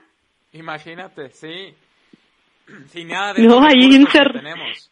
Sí, encerrados, completamente aislados. Es que eso sí debería haber sido terrible. ¿no? Entonces también esto es, un punto importante de reflexión para, para todo, todos aquellos que en algún momento han, eh, han olvidado la importancia del arte, ¿no? En, en, en, en, la vida del ser humano. Es una parte fundamental. Claro, Pau. Y rescatando un poquito esto de que ahora la gente a lo mejor tiene más tiempo para apreciar el arte de forma diferente, ¿qué nos recomendarías ver de ópera o escuchar de música? ¿Qué le recomendarías a la gente? Ah, pues no, no puedo recomendar un género específico. Yo simplemente recomiendo que se acerquen al arte. Hay, hay quien va a ser más, a lo mejor sentirse más atraído hacia, hacia la música instrumental, a lo mejor quien se sentirá más atraído hacia la música vocal. Entonces, el chiste es acercarse, porque luego uno nunca sabe a dónde nos va a llevar todo esto, ¿no? Yo me acerqué yo me acerqué a esto primero por el piano, luego empecé escuchando las, las óperas más conocidas y terminé interpretando hasta edad media en algún momento, ¿no? Entonces el chiste es acercarse, porque como les decía, todo, todo el arte nos va a transmitir algo.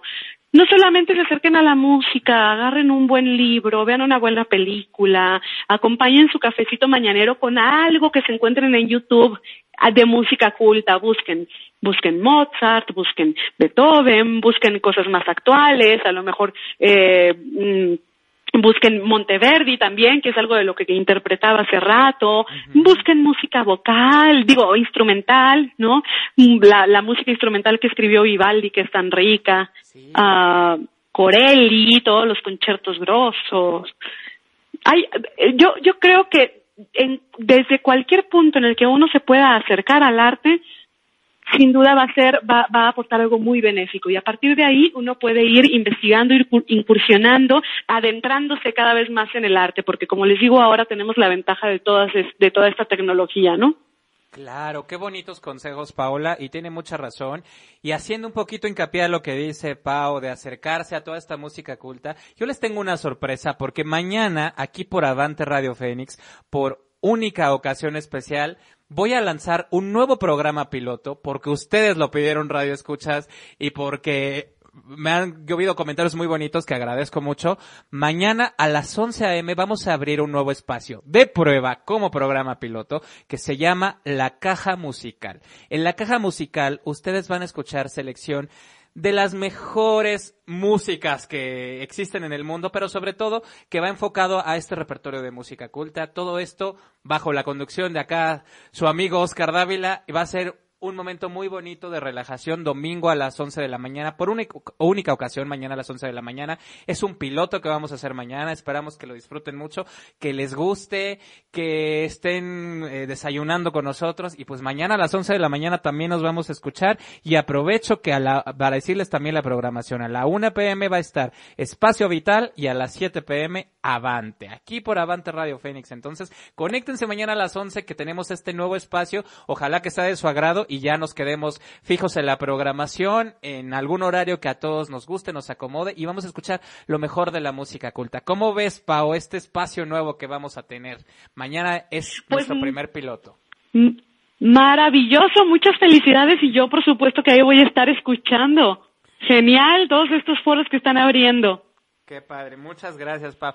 Oye, y dime, hablando, volviendo un tema a este difícil al tema de, del difícil camino de la ópera. ¿Qué obstáculos te has encontrado tú? ¿Cuál es el más grande?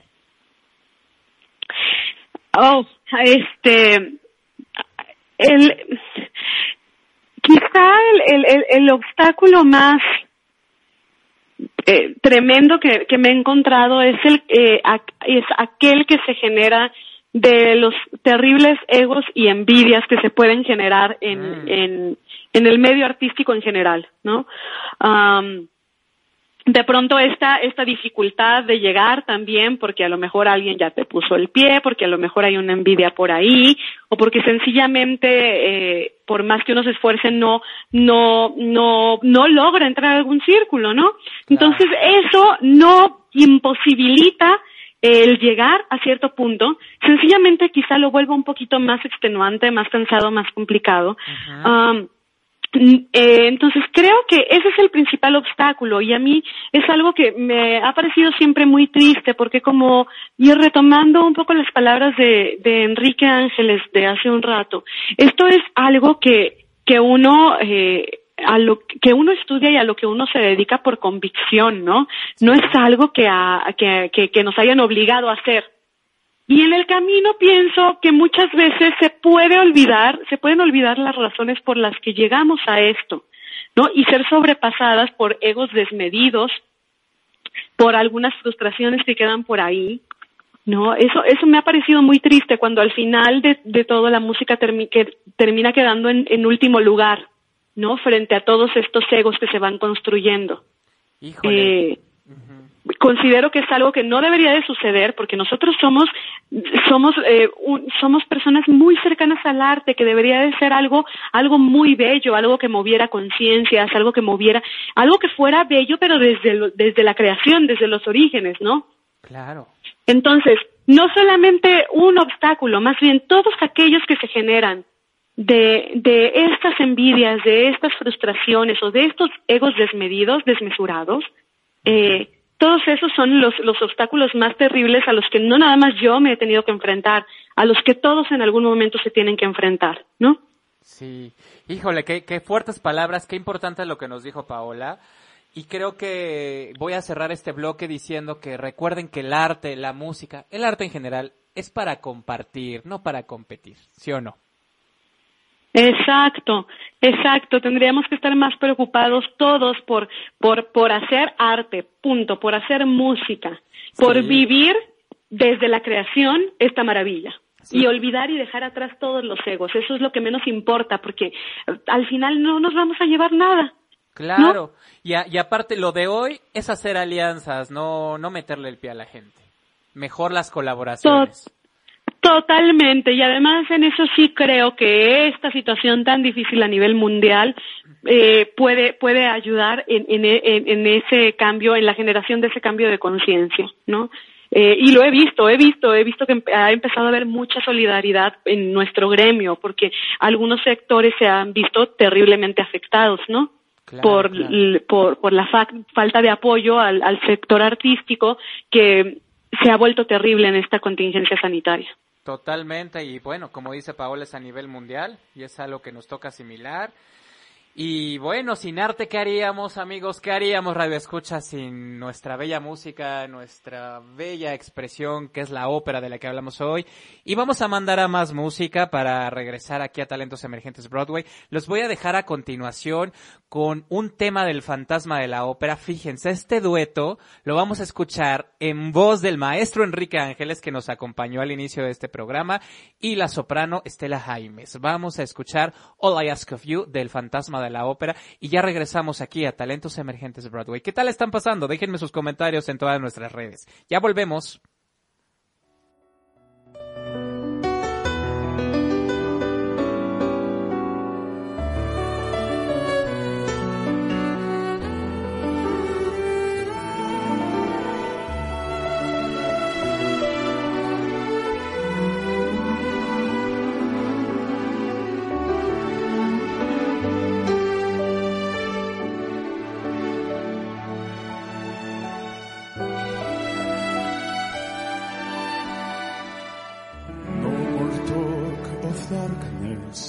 Forget these quiet fears.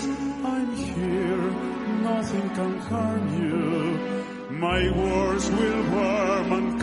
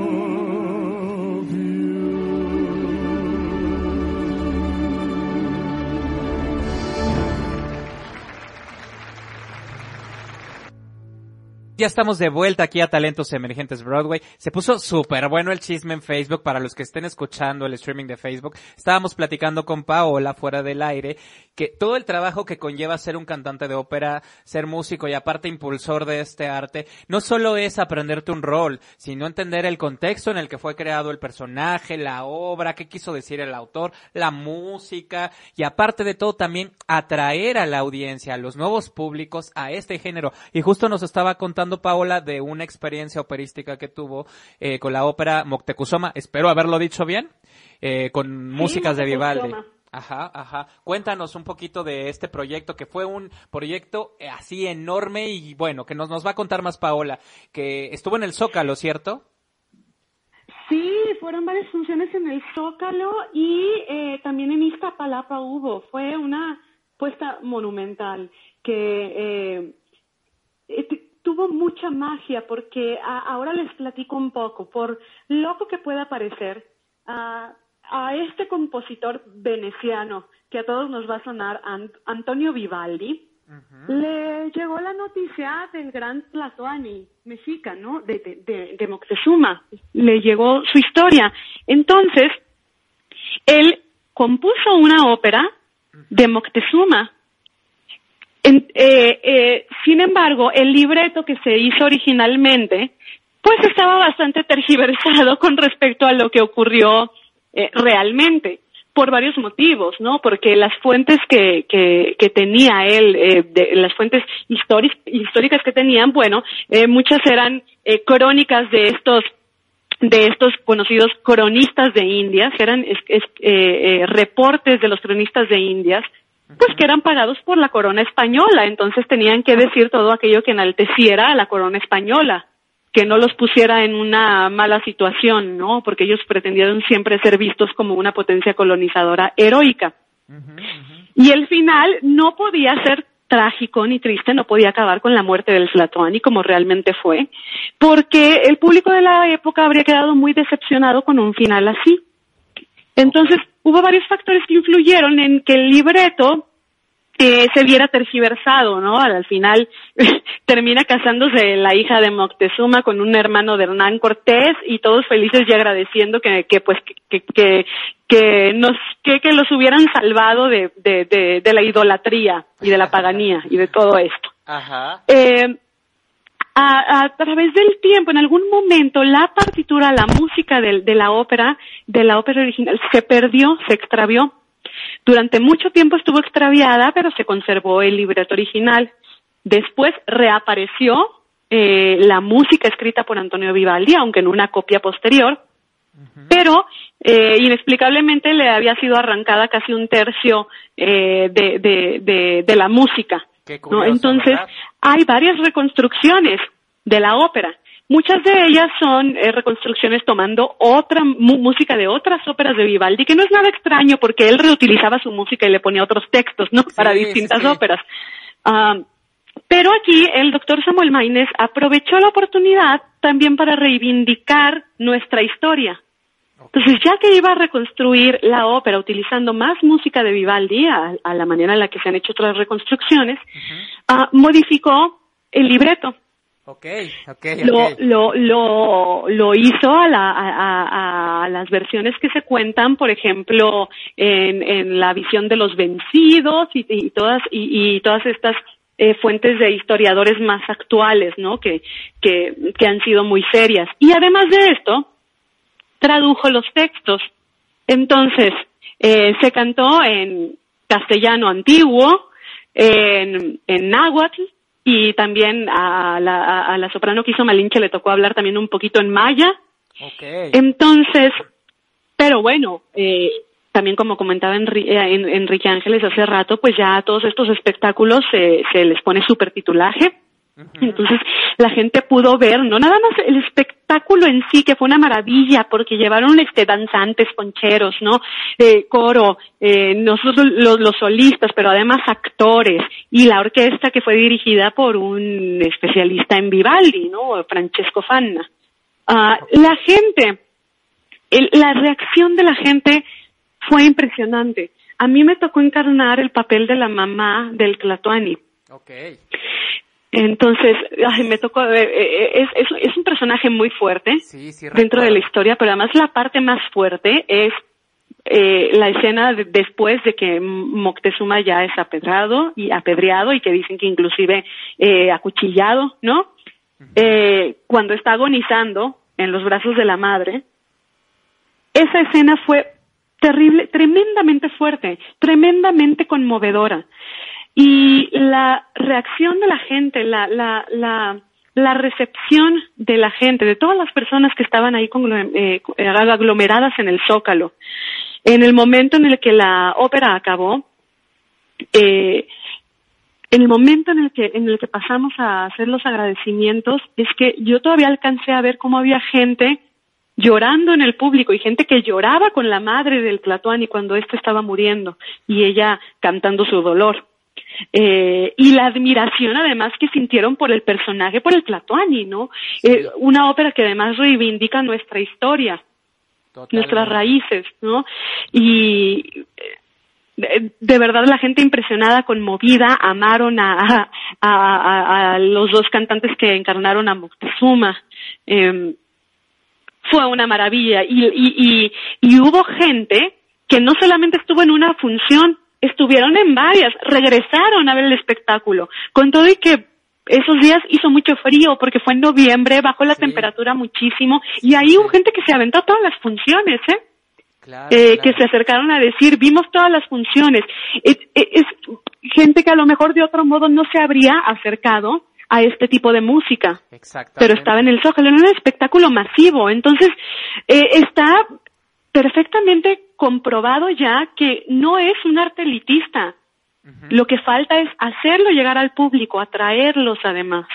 Y qué, qué interesante y, y, qué, y, qué, buena decisión del gobierno realmente de traer esta, pues este espectáculo de ese nivel y acercar a la gente a esta música, a esta historia, que aparte le hizo justicia a nuestra historia real, ¿verdad?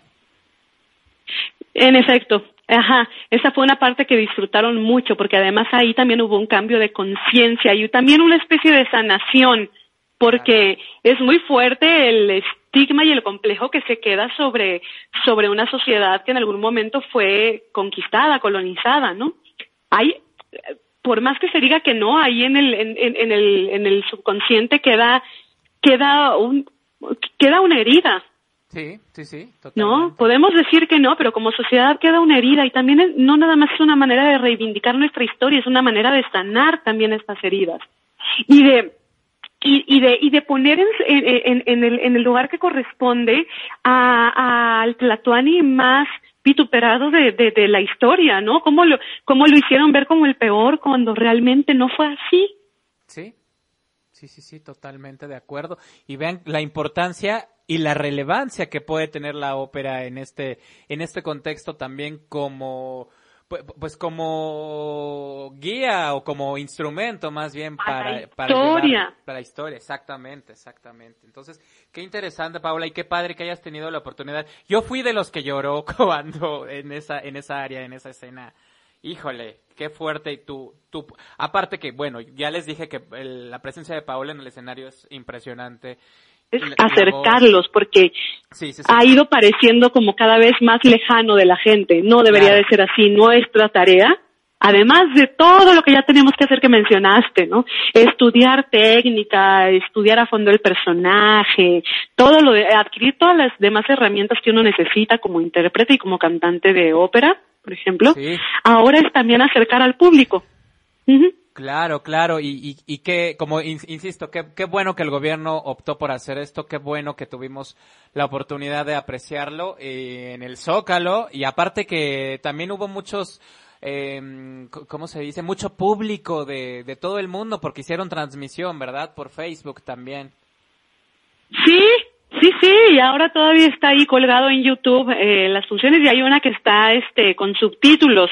Sí, fue mucha gente y la respuesta fue increíble la respuesta del público. Entonces, eh, también esto lo cuento a manera de invitación para aquellos que quizá no se han acercado a este tipo de arte, este tipo de música, háganlo, no se van a arrepentir.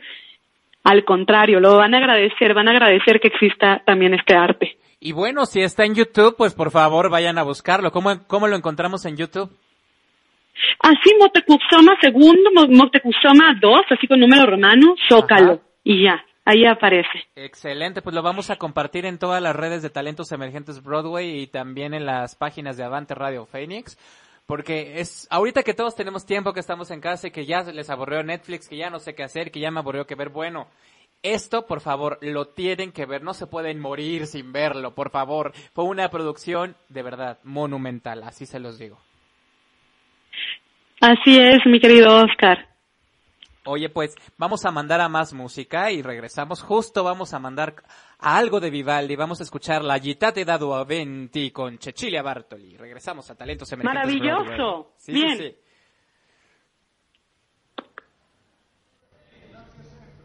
Grazie a voi, grazie a voi. Dall'opera La Griselda, l'aria agitata da due venti.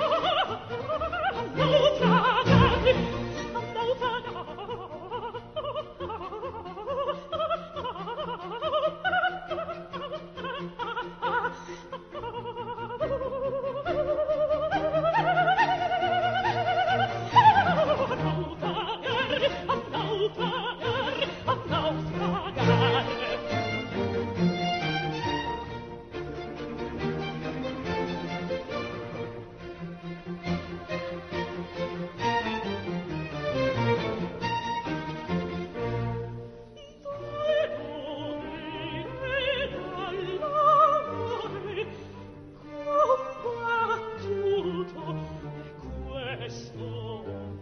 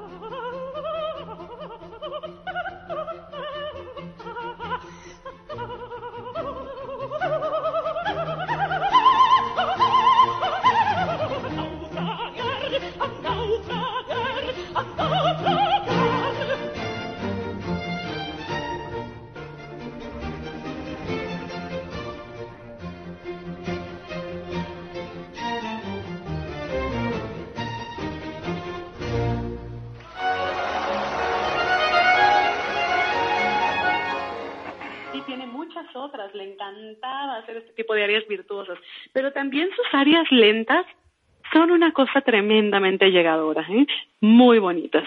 Amigos, ya estamos de vuelta aquí a Talentos Emergentes Broadway. Abrí el micrófono antes de tiempo para que escucharan el comentario que nos estaba diciendo Paola sobre la música de Vivaldi, que el tratamiento, ¿verdad?, que le daba las voces, este, todo esta, esto que acaban de escuchar que hizo Cecilia Bartoli, bueno, ya vieron que son para voces entrenadas, para voces estudiadas, para grandes músicos. Por supuesto, no es como que yo mañana lo voy a cantar, pero bueno, siempre se puede con mucha constancia y disciplina, ¿verdad?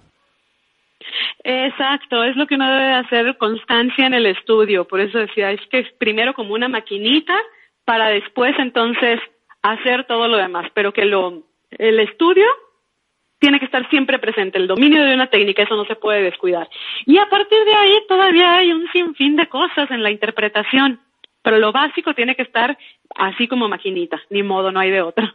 Claro, claro. Y bueno, ya estamos llegando al final de este programa que no quiero que se acabe, que nadie quiere que se acabe. Voy a leer sus comentarios, amigos. Dicen por aquí, Qué excelente programa, wow, con la invitada, que tienes mucho conocimiento. Vaya que sí, nos puede regalar hasta 10 programas, ¿verdad? con todo gusto, porque a mí me apasiona, me encanta platicar con Oscar, me encanta que nos estén escuchando y además son temas que me apasiona platicar en todo momento. Qué padre, sí, muchas gracias. Dice aquí Elsa Castillo, que es otra de nuestras radioescuchas fieles cada sábado, dice, sí, hazlo, Oscar.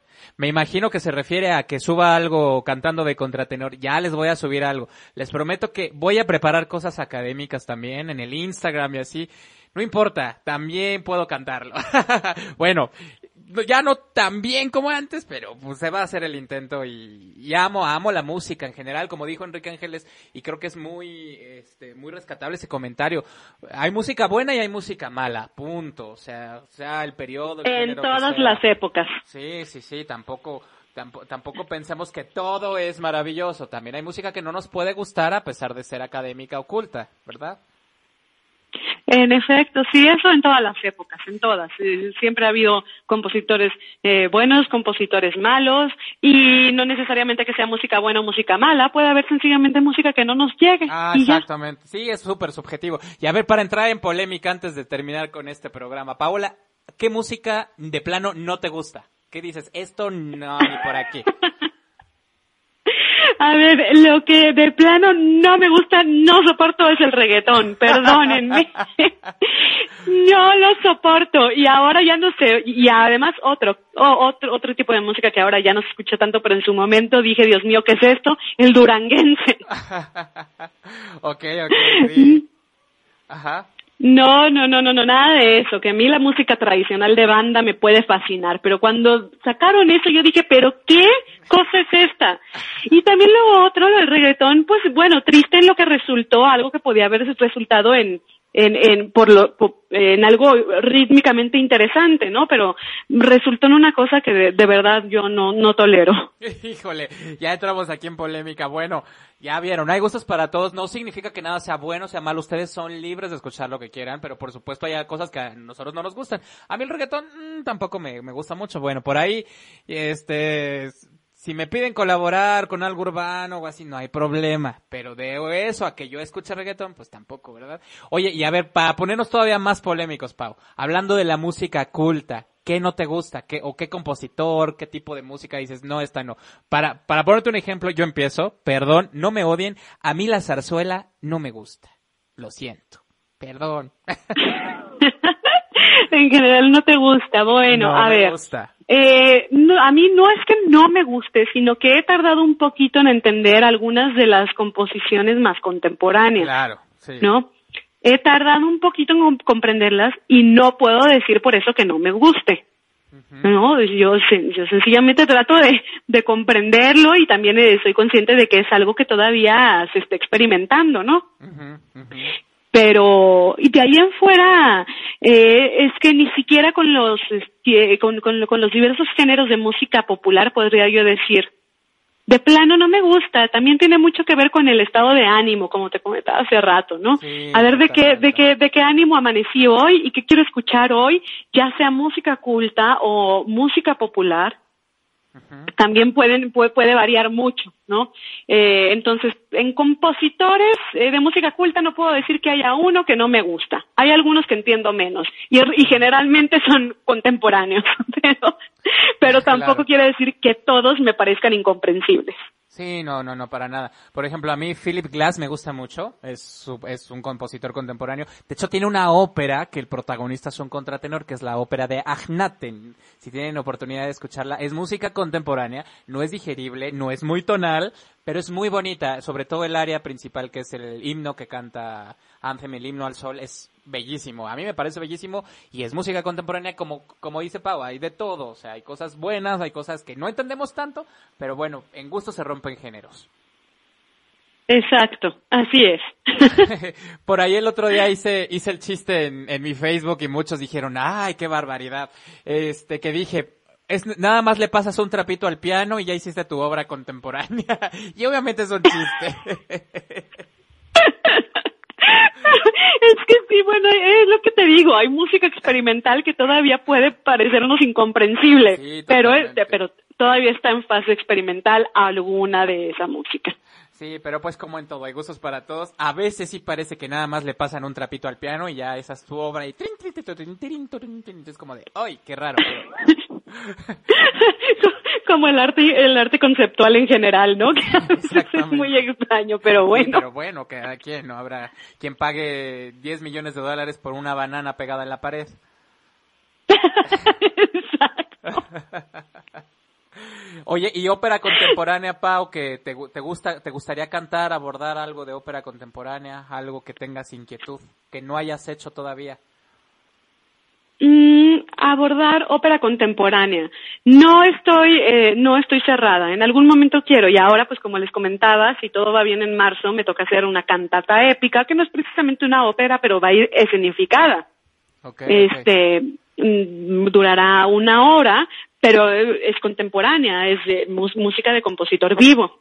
Uh Entonces, eh, y ya empecé a estudiar la música y me parece también, y sí me parece de lo más atractiva, ¿eh? Por eso dije, es que no, no estoy generalizando tampoco. Claro. Esta música todavía es bastante digerible, es muy digerible, muy audible y hasta se puede pegar, ¿no? Ah, y es de un compositor contemporáneo. ¿De dónde es el compositor? Samuel Seaman. No, a ver, ahora, porque mentiría si digo de dónde es, ahora está acá en México. Ajá. Pero eh, estudió composición y es maestro en Estados Unidos, ¿no? De composición. Ok, ok. ¿Y va a estrenar aquí esa obra? Así es, con libreto de, de también del doctor Samuel Maynes Champion. Oh, eh, aquí estoy viendo que Samuel Siman nació en la Ciudad de México. Ah, ok, ok, ok. Pero eh, eh este, trabaja en, en Juilliard. Ah, wow, no, wow. ok, va, wow, wow, wow. Qué padre. Y que, venga a estrenar aquí esa obra y con ustedes. ¿Quiénes son los solistas aparte de Enrique y tú? ¿Solo ustedes dos? Eh, ah, me parece que alterna, él alterna con Pablo Aranday. eh, ahora, eh, bueno, Rogelio Marín hace el papel de tenor. Okay. Mm, ¿quién, ¿Quién más va a estar? En, en, los otros en los otros papeles todavía no tengo muy claro quién iba a estar. Como no, no hemos tenido ensayos presenciales, oh, los ensayos han sido por secciones ahora y a través de pues de estas plataformas, ¿no? Como Zoom. Okay. Ah, entonces lo que tengo los que tengo muy presentes que van a estar son ellos. O sea, el cast de Cuitlagua, que son eh, eh, Enrique Ángeles y Pablo Aranday. Wow. Y Rogelio Marín, el tenor Rogelio Marín, que también es un músico y un cantante increíble, y pues su servidora ahí también. Qué emoción, Pa. Pues muchas gracias por, por todo el programa que nos regalaste. Quiero preguntarte, ¿qué te falta hacer en la ópera, en la música? ¿Qué te gustaría hacer que a lo mejor todavía no haces o no te atreves? Creo que nada te falta. Pues más bien yo lo veo como que nunca voy a sentir que ya hice todo.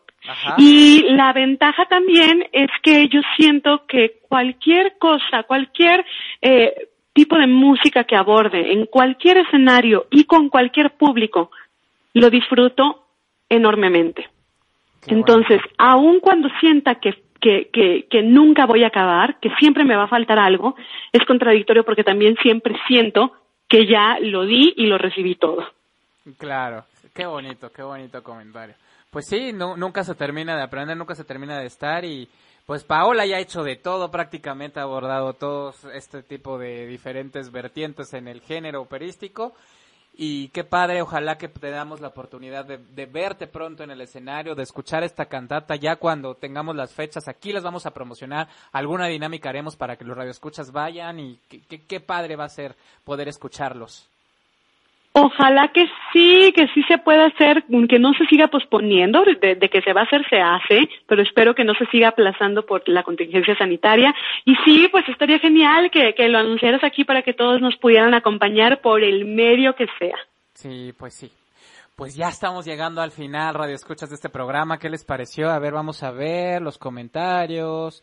Sí, pues comentarios felicitando a los dos grandes invitados, Enrique Ángeles y Paola, que muchas gracias por el programa que nos regalaron. Bravo Enrique Ángeles, barítono estupendo, gran talento, felicidades, saludos a Paola. Bueno, todo el mundo aquí lo saluda. Y como este programa también ya es de tradiciones, se nos fue Enrique para la última pregunta, pero Paola no se nos va a ir para esta pregunta. La tradición de este programa es preguntar a nuestros invitados. A ver, Paola. Si tú tuvieras la oportunidad de trabajar con el artista de tu elección, quien sea, ¿eh? Vivo o no vivo, ¿quién sería y haciendo qué?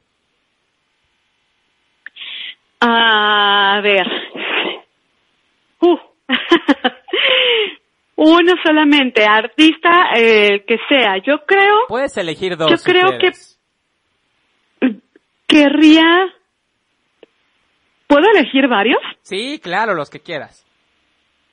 A ver, en primer lugar, querría trabajar con Monteverdi. Mm. Querría trabajar, hacer eh, o estrenar alguna de las muchísimas óperas que compuso Antonio Vivaldi Ok. y compartir escenario con Caffarelli o Farinelli. Guau, no, pues no quieres nada, Paula. No, nada, nada, no, no quiero nada. Yo ya estoy esperando que inventen la máquina del tiempo, que es de lo poquito que nos falta. Claro, claro. Y si fuera alguien de esta época, alguien vivo, ¿con quién te gustaría trabajar? Mm, me gustaría mucho trabajar, ahora veo, porque sería un director.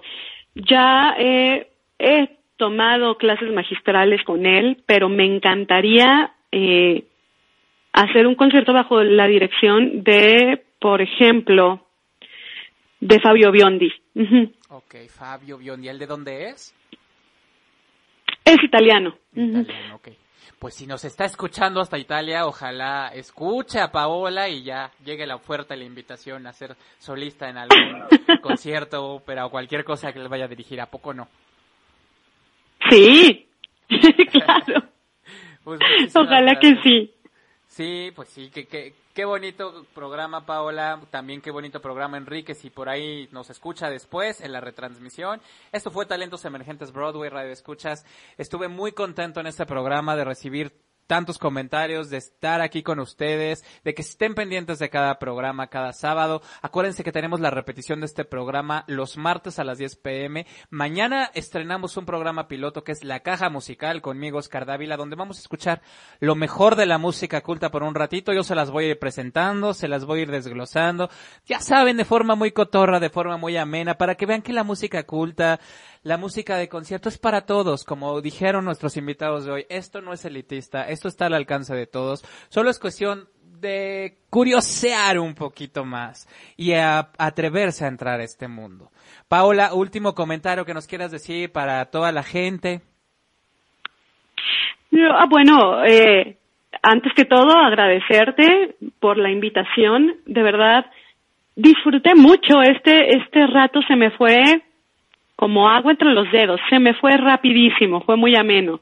Agradecerles a todas las personas que nos estuvieron acompañando en esta transmisión y ah, invitarlos a que se acerquen a los distintos estilos, eh, a los distintos periodos de la música no les voy a decir acérquense solo a una cosa.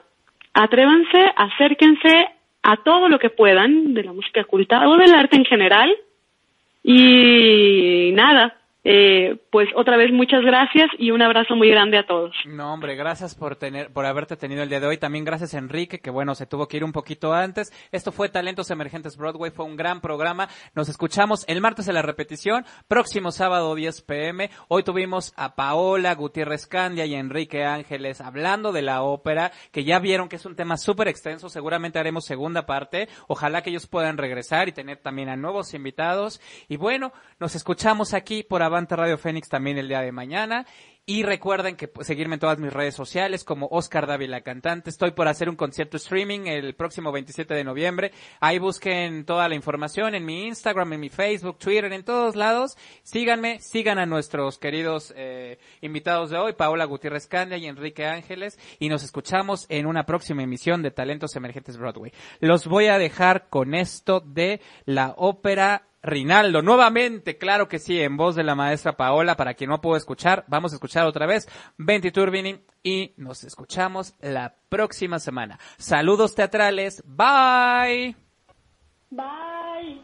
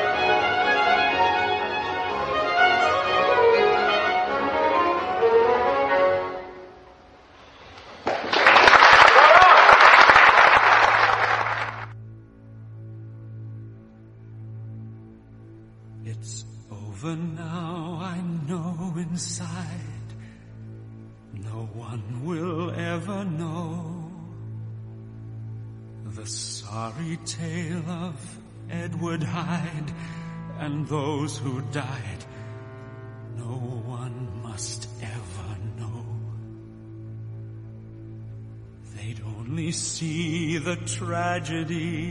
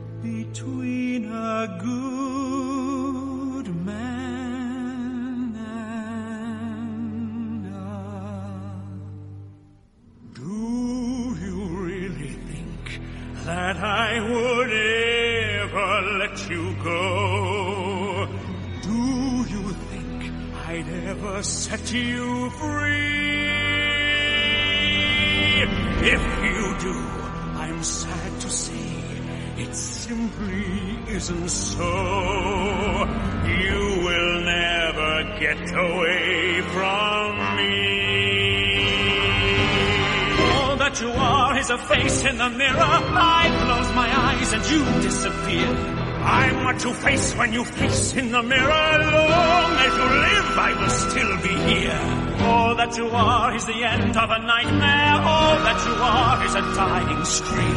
After tonight, I shall end this demon dream. This is not a dream, my friend, and it will never end. This one is the nightmare that goes on.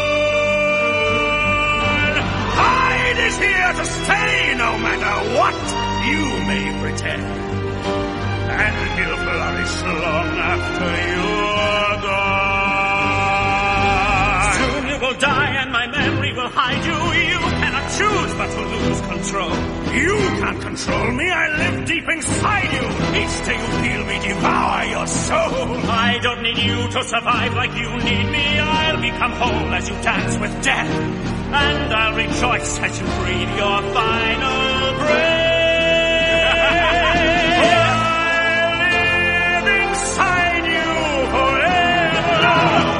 Say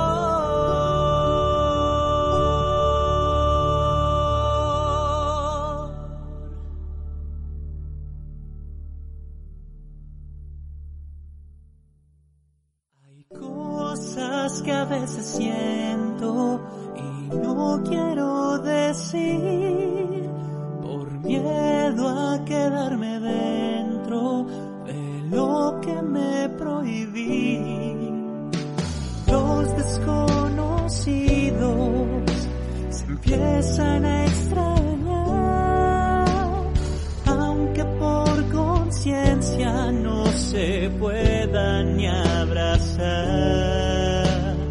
Él está en su casa, yo en mi soledad. Ya no puedo verlo, solo hablamos por WhatsApp.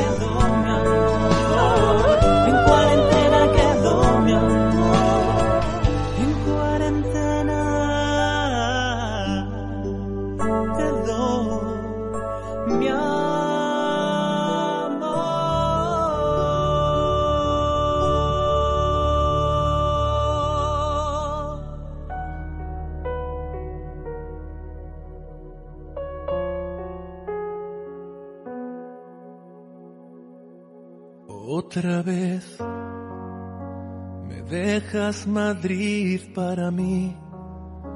Y yo me hago mucho más feo, es patético empezar otra canción diciendo te voy a echar de menos, quédate, que a esta terminal le dan igual tus sentimientos. Cuando hace falta nunca retrasan los vuelos. Me sientan tan mal los aeropuertos y yo, carita de tonto, alérgico a todo cuando tú te vas. Y siempre acabo pensando, quizás debería cuidarte algo más. Si quieres, subimos a casa y salvamos el mundo. Y nos decimos lo importante sin hablar. Si quieres, cortamos la calle y en solo un segundo solo le arranco el pasado al sofá. Si quieres, pasamos el día rodando en la alfombra.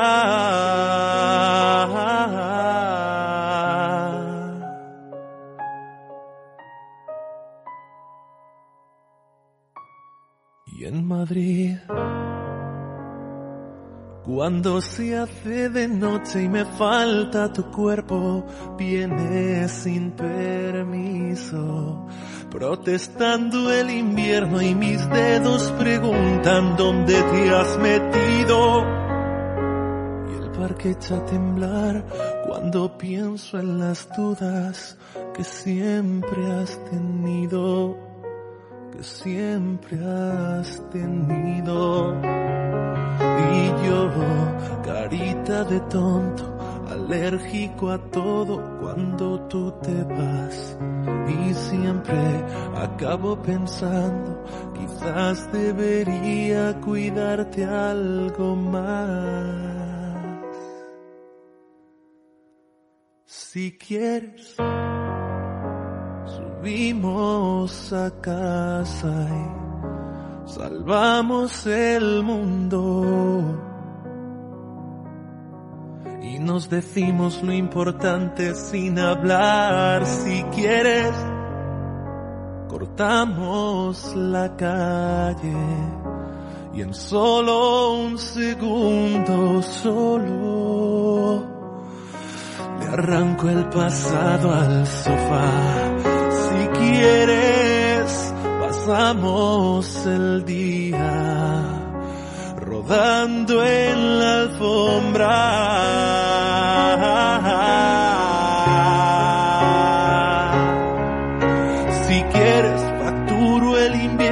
Te saco de golpe febrero de aquí. Si quieres, repito contigo esas noches que no se podrán repetir. Si quieres, te pinto en el aire un abrazo gigante y detengo el avión. Si quieres, le cambio el horario al destino matando de un beso al reloj.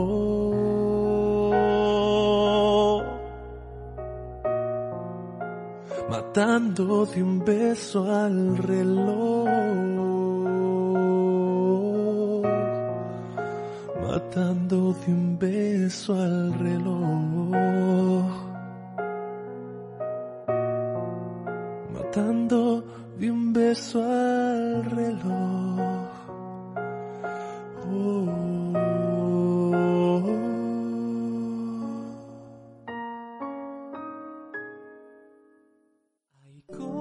Cosas que a veces siento y no quiero decir por miedo a quedarme dentro de lo que me prohibí. Los desconocidos se empiezan a extrañar, aunque por conciencia no se puedan ya